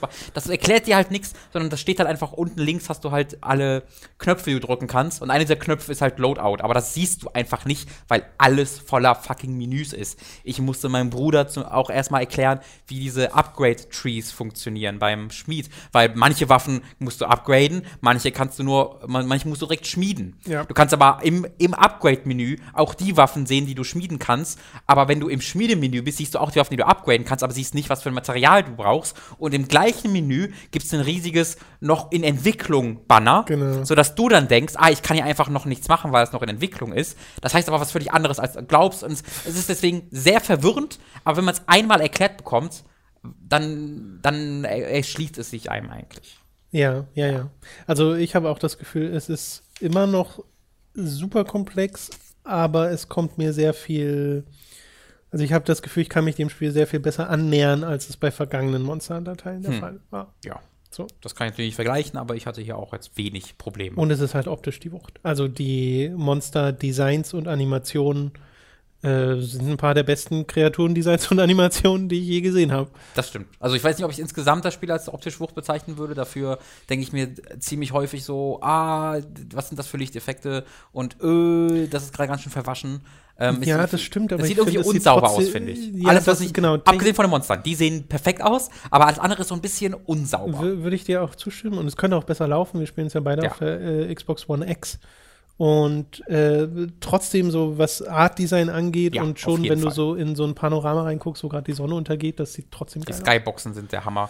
Äh, ich weiß halt nicht, was es ist. Also ich habe ein Spiel noch nie so überlichtet gesehen. Also ich habe wirklich noch nie ein so überlichtetes hm. Spiel gesehen, ähm, was halt auch nicht an meinem Fernseher liegt, sondern einfach ist halt deren Lichteffekt, dass du einfach in den Himmel guckst und es einfach hell grell weiß, als ob gerade eine Atomexplosion irgendwie stattfindet. Hm. Ähm, und das, das, das sieht, finde ich, nicht, nicht so gut aus einfach. Äh, aber insgesamt ist das optisch trotzdem ein Hit. Also das sieht trotzdem insgesamt sehr gut aus. Ich würde mir wünschen, dass es ein bisschen sauberer aussieht. Äh, ich werde da noch äh, viele weitere Stunden, glaube ich, reinstecken. Ob das jetzt noch 20 äh, sein werden oder noch 5 äh, und, oder noch 200, das kann ich jetzt noch nicht äh, sagen. Ich bin sehr gespannt darauf, wann quasi wirklich die neuen Inhalte vorbei sind. Also wann ich jetzt nicht nichts mehr Neues mhm. präsentiert bekomme, sondern dann so ein bisschen so die, also sehe ich die Credits, gibt es Credits? Das ist, weiß ich, weiß ich gar nicht. Ähm, aber ja, ich habe mich immer, das habe ich ja gerade schon mal kurz erwähnt, ich habe mich immer daran erinnert gefühlt, an das, was Destiny auch hat versucht zu machen, dass du nämlich eine, eine, eine ein Spiel bekommst, das zwar eine Geschichte hat, das aber auf seinen an Anführungszeichen Live-Service setzt. Also im Falle von Monster Hunter läuft der natürlich noch nicht, da ist noch nichts nachgekommen und ich ja. weiß auch nicht, auf wie viel danach kommt. Aber es setzt darauf, dass du in einem Endgame Dinge noch einmal wiederholst. Äh, und Monster Hunter macht einfach alles besser als Destiny in diesem Aspekt. Es hat mehr, ähm, es bietet mehr Abwechslung in seinen Spielmechaniken, es bietet mehr Abwechslung in seinen Lokalitäten, es bietet mehr Abwechslung in seinen Gegnern, äh, in seinen Gegnerverhalten. Also es präsent, es, macht, es, hat, es hat wirklich, wenn man es runterbricht, exakt das gleiche vor wie Destiny, nur halt nicht als Shooter, sondern als äh, Third-Person-Kampfspiel. Nur macht das, finde ich, viel besser. Findest du das? Und ohne nicht? PvP. Bitte? Und ohne PvP. Äh, Gibt es gar kein PV? Ja, doch, das würde keinen Sinn ergeben auch. Ja, das kannst du auch. Oh, stell dir das mal vor. Das wäre komisch. Aber das wirkt doch etwas wie diese, was diese Spiele nach 70 Stunden, die auch noch als, ja, ja. Äh, als Ja, schon bei den Arena-Matches Arena dachte ich auch schon so, okay, warum? jetzt ja, aber auch noch mit. Warum es auch diese Arena-Matches gibt, ne? Du kämpfst schon. Habe ich aber auch schon ein paar gemacht. Ich habe auch schon viele davon gemacht, weil oft ist das auch auf die einfachere Möglichkeit, um äh, Materialien zu bekommen, weil du halt nicht erst dahin rennen musst. Aber ich so. finde die Zeiten in diesen äh, Dingern so geil, weil du hast immer so Platz 1, 2 Minuten 30, Platz 2 6 Minuten 30, mhm. Platz 3 50 Minuten. Mhm. Alles, was darüber hinausgeht, ist äh, scheiße und ja. ich bin noch nicht darüber hinausgekommen. Ja, ja. Äh, ich habe äh, mich da auch bisher nur um Materialien gekümmert, nicht um irgendwie das Ranking. Ja, ja. Deswegen können wir beide, glaube ich, eine vollumfängliche Empfehlung für Monster Hunter World aussprechen. Ja. Also auch uns als Neulinge hat es da komplett gepackt. Ich habe mir auch ein paar äh, Kritiken angeguckt von Monster Hunter äh, Fans äh, und da habe ich bisher auch wenig Negatives gehört. Ähm, ja, diese ganze Scoutfly-Nummer war ja so ein Ding der Skepsis ja. vorher. Äh, ich finde, die Mechanik ist super umgesetzt, mhm. Äh, dass du Sachen markieren kannst und da führen dich die Scoutflies dann hin und so. Und ich habe nicht das Gefühl, dass mir hier ein Teil der Entdeckung abgenommen wird. Ja, ich finde, es ist eher eine Mechanik, die ganz gut das macht, was in anderen Spielen Detective Mode machen würde, mhm. nämlich Sachen highlightet, die interagierbar sind in der Umgebung, was nicht so leicht erkennbar wäre immer ja. äh, in so einem Spiel, was so viel Foliage hat, also so viel Gräser und hast du nicht gesehen, was so in der Gegend rumsteht. Also ich, da bin ich auch ehrlich gesagt sehr angetan von. Ja, fand ich auch super. Auch da ist, da ist ein bisschen die, die Überlichtung ein Problem, weil es gab sowas wie in den Coral Highlands, was sehr hell ist, äh, habe ich ab und zu mal das Problem gehabt, dass ich nicht die Scout fast, okay. fast nicht mehr gesehen so habe. Weil die ist so bei mir nicht. Ich frage mich ne? wirklich, ob nicht doch irgendeine Einstellung Also ich habe halt auch Videos auf dem PC dann auf einem anderen Bildschirm gesehen, wo das dann, finde ich, genauso aussah. Also ich finde auch, ist es an manchen Stellen überlichtet, aber ich hatte es jetzt nie so krass, aber vielleicht ist da unser Empfinden auch einfach nur Unterschied. Aber es kann natürlich auch einfach sein, dass mein, Pizzen, dass mein Fernseher da ein bisschen hell eingestellt ist. Mhm. Möchte ich jetzt auch nicht komplett äh, ausschließen. Äh, das soll es gewesen sein für Monster Hunter World, glaube ich. Yes. Dann hat der Tom äh, erstmal, kann seine Stimme ein bisschen schonen jetzt endlich. Äh, vielen Dank. Ich dachte, es wäre schon deutlich besser, ehrlich gesagt, mit dem Husten und dem Hals, aber habe mich ein bisschen geirrt. Äh, Deswegen Dank, verzeiht das ganze Gehuste ja, nebenbei. Vielen Dank, dass du dich trotzdem durchgelitten hast. Wir kommen jetzt mal kurz zu den Serien und Filmen, wo ich einen Satz oder vielleicht sogar zwei Sätze zu Black Panther verlieren möchte. Das Embargo ist erst morgen vorbei, allerdings darf man auch vor dem Embargo bereits kurze Impressionen von sich geben und äh, das möchte ich hier mal kurz machen. Black Panther war super. Hat mir, hat mir viel, viel äh, Spaß gemacht. Äh, ist sehr, sehr cheesy. Sehr cheesy. Ähm, Marvel, oder sagen wir nicht Marvel-typisch, sondern Blockbuster-typisch ziemlich vorhersehbar, aber auch komplett ehrlich und unzynisch, geht voll auf seine afrikanische, äh, die, die Repräsentation von Afri afrikanischer Kultur, äh, geht voll darauf ein äh, und ähm, ist ein Film, der nicht für mich als Europäer gemacht ist. Und das mag ich total. Ich habe total das Gefühl gehabt, okay, dieser Film ist gerade, da bin ich nicht die, die, nicht die größte, kräftigste Zielgruppe, sondern das ist für andere Leute gemacht und das mochte ich total. Also das hat diesen Film nicht schlechter für mich gemacht, sondern einfach, dadurch wirkte er anders und einzigartig. Er wirkte halt nicht wie ein typischer Marvel-Film, den ich schon 20 Mal gesehen habe, sondern es wirkte wie ein eigenständiger, äh, cooler Film. Äh, nicht perfekt, hat mir aber viel, viel Freude bereitet. Äh, mal gucken, vielleicht kann ich nächste Woche ein bisschen mehr darüber sagen, aber das ist eine ganz kurze Impression dazu. Ich habe auch noch zwei Serien geguckt äh, die letzten Tage und zwar im Zusammenhang mit Monster Hunter World. Äh, man farmt auch ne, viel in Monster Hunter World und wo man dann sich schon darauf konzentriert, aber nicht so komplett konzentriert. Und da ist eigentlich, eignet es sich wunderbar dazu, dass man ähm, währenddessen eine Serie gucken kann, irgendwie auf dem Tablet oder Laptop oder so. Und das habe ich gemacht. Ich habe nämlich ähm, die äh, Serie An American Crime Story heißt es, glaube ich. Und äh, diese Staffel heißt The People versus O.J. Simpson. Das ist eine Netflix-Serie, die sich halt komplett damit befasst, was äh, in, dem, äh, in der Verhandlung zwischen ähm, der Staatsanwaltschaft und O.J. Simpson passiert ist. Und das ist eine, ähm, naja, ist eine fiktive Nacherzählung davon. Fiktiv ist vielleicht ein bisschen zu viel gesagt, das basiert halt auf einem Buch, die das wiederum erzählt hat, was während dieses Trials passiert ist. Und es nimmt sich dann ein, zwei, ein paar Freiheiten, aber es kopiert auch ganz, ganz viel, was du einfach schon ähm, gesehen hast, weil dieses ganze Trial ja auch übertragen wurde im Fernsehen. Äh, und äh, haut dann größere Schauspieler da rein. Und das ist halt sehr, sehr interessant zu sehen, wer hier O.J. Simpson spielt, wer die Kardashians spielt. Das war mir auch nie bewusst, dass die Kardashians was mit O.J. Simpson zu tun hatten, weil ich einfach damals noch nicht, am, äh, noch nicht äh, das gesehen habe. Äh, und was mir auch nicht bewusst war, ist, dass O.J. Simpson ähm, als, nee, als unschuldig äh, freigekommen ist. Weil ich hatte ganze Zeit im Kopf, Hä, nicht? der sitzt ja im Knast. Siehst du, du hast genau das wie ich, der, wo, der wurde unschuldig erklärt. Nein, nein, nein, nicht. Du wusstest das Ach nicht. so, nee, pass auf, ich wusste das nicht, weil ich hatte nur im Kopf, dass der für zu 33 Jahren Knast verurteilt wurde. Aber das war ja was anderes. Der wurde ja vor äh, 2007 oder 2006 oder so, wurde der wegen Überfalls und Kidnappings zu 33 Jahren Haft verurteilt. Und ich hatte ganz nur im Kopf, dass der im Gefängnis sitzt. Ähm, und deswegen hatte ich irgendwie komplett überschrieben, dass er damals freigesprochen wurde. Und das hat diese Serie für mich so komplett verändert. Ja. Weil ich ja ganze Zeit so dachte, du siehst halt dieses, also es ist ja, es ist jetzt nicht hundertprozentig klar, aber es ist schon sehr, sehr klar, dass er schuldig ist. also, das ist schon so deutlich, das ist schon sehr klar. Ähm, und diese Serie. Das ist die gängige Annahme. zu- Ja, genau. Diese Serie zeigt dann halt, wie die Taktik der Verteidigung komplett darauf basiert, das eben zu einer, zu einer, zu, zu einer Sache zu machen, wo die, das LAPD äh, aufgrund des, seines inhärenten Rassismus einen erfolgreichen schwarzen Superstar verurteilen möchte.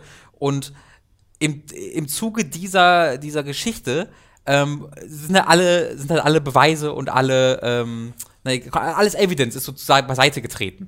Und das kann ich auch voll verstehen, weil was diese Serie wunderbar schafft, ist halt die Stimmung von damals wiederzugeben. Wie hast du dich gefühlt, wenn du das damals gesehen hast? In welche Richtung wurdest du gedrückt? Und ich, ich glaube, wenn ich heute dieses genau das Try genauso live mitbekommen würde, äh, würde ich ebenfalls genauso sagen, was, das ist ein unglaublicher Skandal, dass er angeklagt wurde, einfach weil das so wahnsinnig interessant ist, wie das in der Öffentlichkeit geframed wurde und das schafft die Serie hervorragend. Die ist toll gespielt, die ist wahnsinnig spannend, ähm, auch, auch echt hübsch gedreht, also mit tollen Kameraeinstellungen. Das ist, glaube ich, eine echte Leistung, wenn du, ja, vor allem die zweite Hälfte dieser, ähm, dieser Serie von zehn Folgen sind, findet dann fast ausschließlich in dem, ähm, im Kurt Room statt. Äh, die erste Hälfte wiederum befasst sich auch sehr, sehr viel noch mit, irgendwie mit Rückblicken und du siehst einfach, wie sich privat äh, verhalten und das ist tolle Serie gewesen. Hat mir, hat mir viel, viel, viel, viel Freude bereitet, war sehr spannend. Äh, Ich bin froh, dass ich dann vorher nochmal gemerkt habe, warte mal, der wird ja als unschuldig erklärt, weil ansonsten wäre das wohl der krasseste Twist, den ich je erlebt hätte. Ja, auch nicht schlecht. Und das hätte mich auch richtig, also, ah, ja, war toll. Und davon motiviert und weil mir das äh, empfohlen wurde tatsächlich vor kurzem erst, habe ich dann Making a Murderer angemacht. Ebenfalls auf Netflix. Das wiederum ist eine Dokumentation mit allerdings erschreckenden Parallelen zu dem Fall von O.J. Simpson, aber irgendwie auf eine ganz andere Art und Weise, weil es geht hier beim äh, Fall von Making a Murderer um einen wirklich unglaublichen Fall, wo man eigentlich denkt, das kann sich, das, das ist zu viel. Wer immer das Skript geschrieben hat, hat mindestens zwei Twists zu viel reingebracht. Äh, das ist unglaubwürdig. Denn in diesem, in Making a Murderer geht es um einen Mann, der 1985, glaube ich, für äh, Vergewaltigung in den, ins Gefängnis kam. Dann 18 Jahre später ähm, freigesprochen wurde, weil DNA, also es kamen neue Untersuchungen im, im Zuge der, der DNA-Untersuchungen äh, raus. Und da konnten sie das neu überprüfen und haben rausbekommen, nein, er war es gar nicht, das war jemand anders äh, und kommen dann nach 18 Jahren frei. Und im Zuge dessen kamen dann un ziemlich unglaubliche Sachen raus über das Police Department, aus dem er kam. Äh, weil der Typ war immer so ein bisschen, also er hat immer Probleme gemacht. Und das ist, ich weiß auch nicht, ob es ein gut, ich glaube, er ist kein guter, also es ist kein guter Mensch. Der Typ ähm, ist halt nicht so richtig clever. Es ist so eine, so eine, so eine Familie, die man, äh, wenn man das mal unter einem Begriff fassen würde, die würdest du als White Trash bezeichnen, nur damit man weiß, was ich meine. Ja, das ist, das ist tatsächlich im Amerikanischen ein ziemlich gängiger Begriff, ja, der jetzt nicht sagen soll, dass diese Menschen Menschen Müll sind, sondern damit du weißt, das sind halt arme, weiße Menschen. Also äh, finanziell arme Menschen, die auch alle nicht besonders clever sind. Also das ist wirklich so, die, du hast da IQ-Tests, die haben teilweise einen IQ von irgendwie 65, 70. Das, das äh, grenzt teilweise wirklich auch, sagen sie selbst, an der geistigen Behinderung. Also es gibt wirklich einzelne Familienmitglieder dort, die einfach nicht verstehen, was gesagt wird in einem Courtroom, was dann auch Teil dieser Prozesse wird. Ähm, ja, und diese, äh, die, dieser Mann wird halt ähm, äh, wird halt angezeigt und verklagt und dann auch verurteilt äh, für Vergewaltigung, äh, für die er nie was konnte. Und dann kommt dann raus, dass es immer also zum Beispiel dieses Police Department, was ihn verurteilt hat, hat einen Anruf bekommen von einem anderen Police Department, das gesagt hat, ey, wir haben hier äh, einen äh, Vergewaltiger bei uns im Gefängnis und wir glauben, dass der für das Gefängnis verantwortlich ist, für das ihr gerade jemanden anderen verurteilt habt. Und die sagen, ah, okay, und gehen dem nie nach und ignorieren das. Äh, und da gibt es halt mehrere, ganz, ganz viele Sachen, wo man sich denkt, so, Alter, was? Das, das ist einfach korrupt. Das, das geht ja, die wollten einen Typen loswerden. Das, diese, diese Serie zumindest zeichnet dieses Bild ziemlich eindeutig. Äh, und dann kommt er 18 Jahre später frei. Äh, weil er halt als unschuldig bewiesen wird. Äh, und dieser andere Typ, da, da war das tatsächlich. Äh, kommt frei.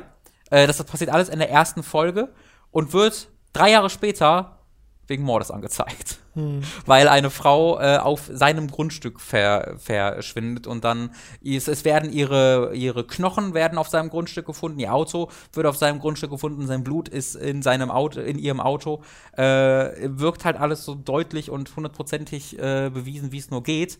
Ähm, und dann kommen da aber auch wieder Sachen raus. Also, das ist so ein Ding, was mich als jemand, der, ich hasse Verschwörungstheorien. Ich mag es nicht, Verschwörungstheorien nachzugehen. Ich glaube, das ist immer die einfachste Variante äh, gegen The Man Man zu argumentieren. Da musst du nichts beweisen, du musst einfach nur Skepsis vorgeben und schon kannst du alles all unter dem Deckmantel einer Verschwörungstheorie wegargumentieren. Es sind immer die gleichen Argumente, die du bringen kannst. Du musst es nicht beweisen, du kannst einfach behaupten. Ähm, aber diese Serie schafft es, dass ich mir so denke, Alter, das ist aber krass. Das ist unglaublich, was da alles rauskommt. Dass sie zum Beispiel einen, äh, die, äh, so eine Pfeil, äh, Pfeil, oh mein Gott, ich meine P-H-I-A-L, also ein kleines Fläschchen äh, mit, mit, dem, mit, dem, mit dem Blut äh, von James Avery, also dem, der zuerst äh, unschuldig verurteilt wurde und dann eben ja. hier für Mord angezeigt wurde. Die hatten halt noch ein, ein, eine, Flasche, eine Flasche mit Blut von diesem ersten Prozess von ihm. Äh, und äh, die, das, das wurde in, in, hinter einem Siegel äh, verschlossen und weggepackt und gut ist. Und dann haben die Verteidiger von ihm ähm, quasi eingeklagt, dass sie diese, dieses alt, diese alte Evidenz nochmal angucken können. Und dann ist das Siegel gebrochen und in, der, in dem Fläschchen ist oben ein Loch drin von einer, von einer Spritze. Und das kann keiner erklären. Und das sind halt so Sachen, wo ich denke so, Alter, das ist wie in einem fucking Film. Das äh, ist unglaublich. Wenn ich mich recht dran erinnere, ja. dann ist Making Murderer eine Serie, die Dani damals auch gesehen hat. Ich habe sie selbst nicht gesehen, aber wir haben uns darüber unterhalten. Mhm. Äh, und es gibt, wie gesagt, wenn ich mich recht erinnere, diverse Kritiken an diese Serie. 100 Prozent. Weil ja. die Macher der Serie wohl ähm, also, soweit ich weiß, wird ihnen vorgeworfen, dass sie ein sehr bewusstes Bild zeichnen ja, wollten in dieser Serie und dafür die vorhandenen Beweise und Informationen äh, ein bisschen zurechtgelegt haben, beziehungsweise dass Sachen ausgelassen mhm. wurden, die nicht da reingepasst hätten in ja. dieses Bild. Ohne dass ich das jetzt selbst recherchiert habe, ohne dass ich selbst die Serie gesehen habe. Ich bin der Meinung, das war damals eine der Kritiken, also die an Making a Murderer erhoben ja. wurde. Und äh, hatte mich und die Tatsache, dass Dani auch jetzt nicht so wahnsinnig begeistert war davon, hat mich dazu bewegt, mir das nicht anzusehen. Also es wirkt, äh, ich, ich habe mir das auch schon durchgelesen, äh, ein, zwei dieser Artikel, die auch sagten, Moment, und es ist auf jeden Fall, dass du in eine bestimmte Richtung gedrückt wirst. Mhm. Also es ist, es, es, findet, es gibt halt keine, keine Narration, äh, keiner irgendwie sagt hier und dann ist das und das passiert. Das mag ich sehr, sehr gern. Äh, es kommen wirklich ausschließlich die Leute zu urteilen, aber das Ding wird aus der Sicht der Avery-Familie und seinen, ihren Verteidigern erzählt. Das hundertprozentig. Ähm, und was ich damit auch nicht sagen will, ist, dass ich da jetzt überzeugt bin. Ne? Mhm. Aber was es halt schafft, ist bei mir zu sagen, ich weiß es gerade halt einfach echt nicht. Und auch mit den zusätzlichen Informationen, die mir diese ähm, Artikel äh, geboten haben, das, ich, ich weiß es halt einfach nicht. Und das ist halt etwas, was, ähm, was ich sehr, sehr beeindruckend finde. Und ich finde diese, die, die, die Serie aus, mal, aus einer produktionstechnischen Sicht ist wirklich, also die finde ich wirklich hervorragend, weil was hier alles für Footage sich aus fünf, also 20 Jahren Jahren eigentlich finden lässt. Du siehst halt wirklich, was damals im Prozess passiert ist. Du, die waren mit den, den, mit den Kameras komplett dabei, während der neue Prozess passierte. Sie haben dann aus äh, neue Telefonate mit Avery auch geführt. Ähm, also da, was da alles zusammengetragen wurde und geeditet wurde, das finde ich extremst beeindruckend. Ähm, ob du jetzt das alles glauben willst, äh, das ist, glaube ich, das ist davon nochmal eine ganz unabhängige Sache, das tue ich auch nicht. Ähm, aber es hat halt geschafft, dass ich so sage, oh, ich, ich, ich weiß es nicht. Und ich hatte so viel Spaß, wie man damit haben kann, so einen echten ja, Prozess ja. zu sehen. Es ist eine Dokumentation, es ist nicht nach, nachgespielt, sondern durch die echten Leute. Ähm, äh, also mich da, mich da, mich da reinzusteigern. Ähm, ja, weil so eine Geschichten, glaube ich, auch sehr. Also da ist man generell schnell dabei, glaube ich, bei diesem ungerechtfertigten Verurteilung. Absolut. Wenn sowas rauskommt, weil ich finde sowas immer furchtbar, weil ich mir so überhaupt nicht vorstellen kann, wie man danach sein Leben lebt, wenn man mehr als zehn, schon wenn du ein Jahr im Knast warst, ohne etwas getan zu haben, mhm. fälschlich verurteilt, einfach nur Pech am falschen, ja. zur falschen Zeit am falschen Ort, wie du darauf reagierst, weil dieses eine Jahr wird dir persönlich deutlich länger vorgekommen sein und äh, da hilft dann eine Entschädigungszahlung auch nur bedingt, weil das ist ja ähm, was in der Psyche, was dann passiert. Und es ist ja nicht so, dass weder in den USA noch hierzulande einem danach psychische Therapie ja. äh, gestattet wird mhm. oder man sofort reintegriert wird in die Gesellschaft, mhm. aus der man ja eine Weile raus war und mhm. so. Und ich glaube, bei der Sicht bin ich auch sofort immer dabei und denke mir so, oh Gott, die, die armen Leute und dann diejenigen, die da irgendwo geschludert haben, was für eine Auswirkung das dann hat. Und in den USA natürlich teilweise noch mal stärker, wenn dann da Leute äh, die Todesstrafe kriegen. Ja, also ich fand es halt vor allem auch den Aspekt, dass du wirklich diese Polizeiarbeit beobachten kannst. Mhm. Unabhängig davon, zu welchem Schluss du kommst, aber sie haben halt wirklich da die Videos von der Polizei, die das erstmal irgendwie da reingeht und ganz, ganz viele, Hinz oder du siehst ganz, ganz viele Videos von halt Verhören. Ähm, äh, das das finde ich halt wahnsinnig interessant, äh, zu sehen, okay, wie verhören die gerade einen 16-Jährigen mit einem IQ von 69, der sich nicht ausdrücken kann. Also es mhm. gibt ja so ein Telefonat von ihm und seiner Mutter, ähm, wo in, ich glaube, da ging es darum, dass der genau, dass diese, dass dieses, er hat quasi das gestanden, diese 16-Jährige, da mitgemacht zu haben in diesem ersten Verhör. Ähm, dann guckt man sich das Verhör an, was er die ganze Zeit gemacht hat, ist gesagt hat, ja, nein, naja, na. Und am Anfang hat er mal Nein gesagt und nach drei Stunden irgendwann, hm, ja, ja, gesagt. Ähm, und äh, dann hast du ganz, ganz viele Telefonate von ihm mit seiner Mutter. Und der, der wechselt immer die Geschichte ohne, also nicht, nicht bewusst, sondern immer so zustimmend, äh, anpassend, äh, passt sich dem der Autoritätsperson an, ja, der ja. gerade gegenüber sitzt. Und dann hast du so einen Moment, wo er bei, mit seiner Mutter telefoniert und sagt so, ja, äh, ich habe das, ich habe jetzt dem Polizisten wieder gesagt, dass ich es gemacht habe. Und der meinte, und dann so, wie, warum, warum hast du das denn gemacht? Ja, äh, die haben halt immer gefragt und und so habe ich es gemacht. Und dann sind sie da am Diskutieren und dann versucht der Anwalt von ihm, das halt ähm, dass, dass das Geständnis nicht, nicht gewertet werden kann, weil es halt, äh, er, er hat es nicht abgegeben, sondern er, er hat keinen Anwalt dabei gehabt und die haben ihm einfach immer Sachen gesagt und er hat dann nur zugestimmt oder mhm. Nein gesagt und das geht wohl nicht und das wurde dann auch äh, zurückgenommen. Aber im Zuge dessen telefoniert er dann wieder mit seiner Mutter und dann sagt er irgendwie so, yeah, uh, so, äh, der, der Anwalt meinte, das ist ähm, inappropriate. Ähm, Mom, what does inappropriate mean? Mhm. Und die Mutter seufzt so ganz tief und sagt dann, I don't know, honey.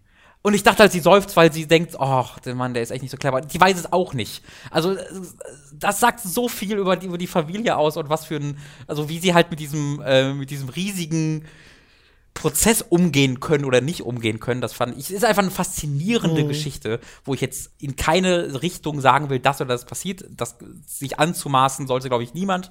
Äh, aber es ist eine wahnsinnig interessante Geschichte, ähm, die man sich äh, wirklich wunderbar weggucken kann. Und das habe ich halt während äh, Monster Hunter gemacht. Yes. Wo gerade Polizei erwähnt haben, ich wollte eigentlich mal irgendwann mal This is the Police spielen. Ja, da habe ich so negative Sachen darüber Jahr gehört, dass ich nicht mehr wollte. Echt, waren das negative Sachen? Ja. Ich hatte ja. nur die Steam-Reviews gesehen, die waren, glaube ich, ganz positiv. Ja, die Kritiken. Oder ich verwechsel das Spiel. Aber ich glaube, ich meine schon, das Ich ist glaub, ich- ich man glaub so auch. eine Pixelgrafik. Ich weiß doch gar nicht, ob die Tests so, so negativ waren, aber ich habe so auf, äh, äh, ich glaube, es war Waypoint, vielleicht sogar bei Polygon, so ein, zwei äh, Artikel gelesen, die sich halt aus einer kulturellen Sicht damit befasst haben, wie Polizeiarbeit hier dargestellt wird. Und so. so, ah, nee, danke schön, ist okay. Okay. Hm. Ähm, aber äh, da weiß ich nicht, wie das spielerisch ist. Ich glaube, wir sind durch, Tom.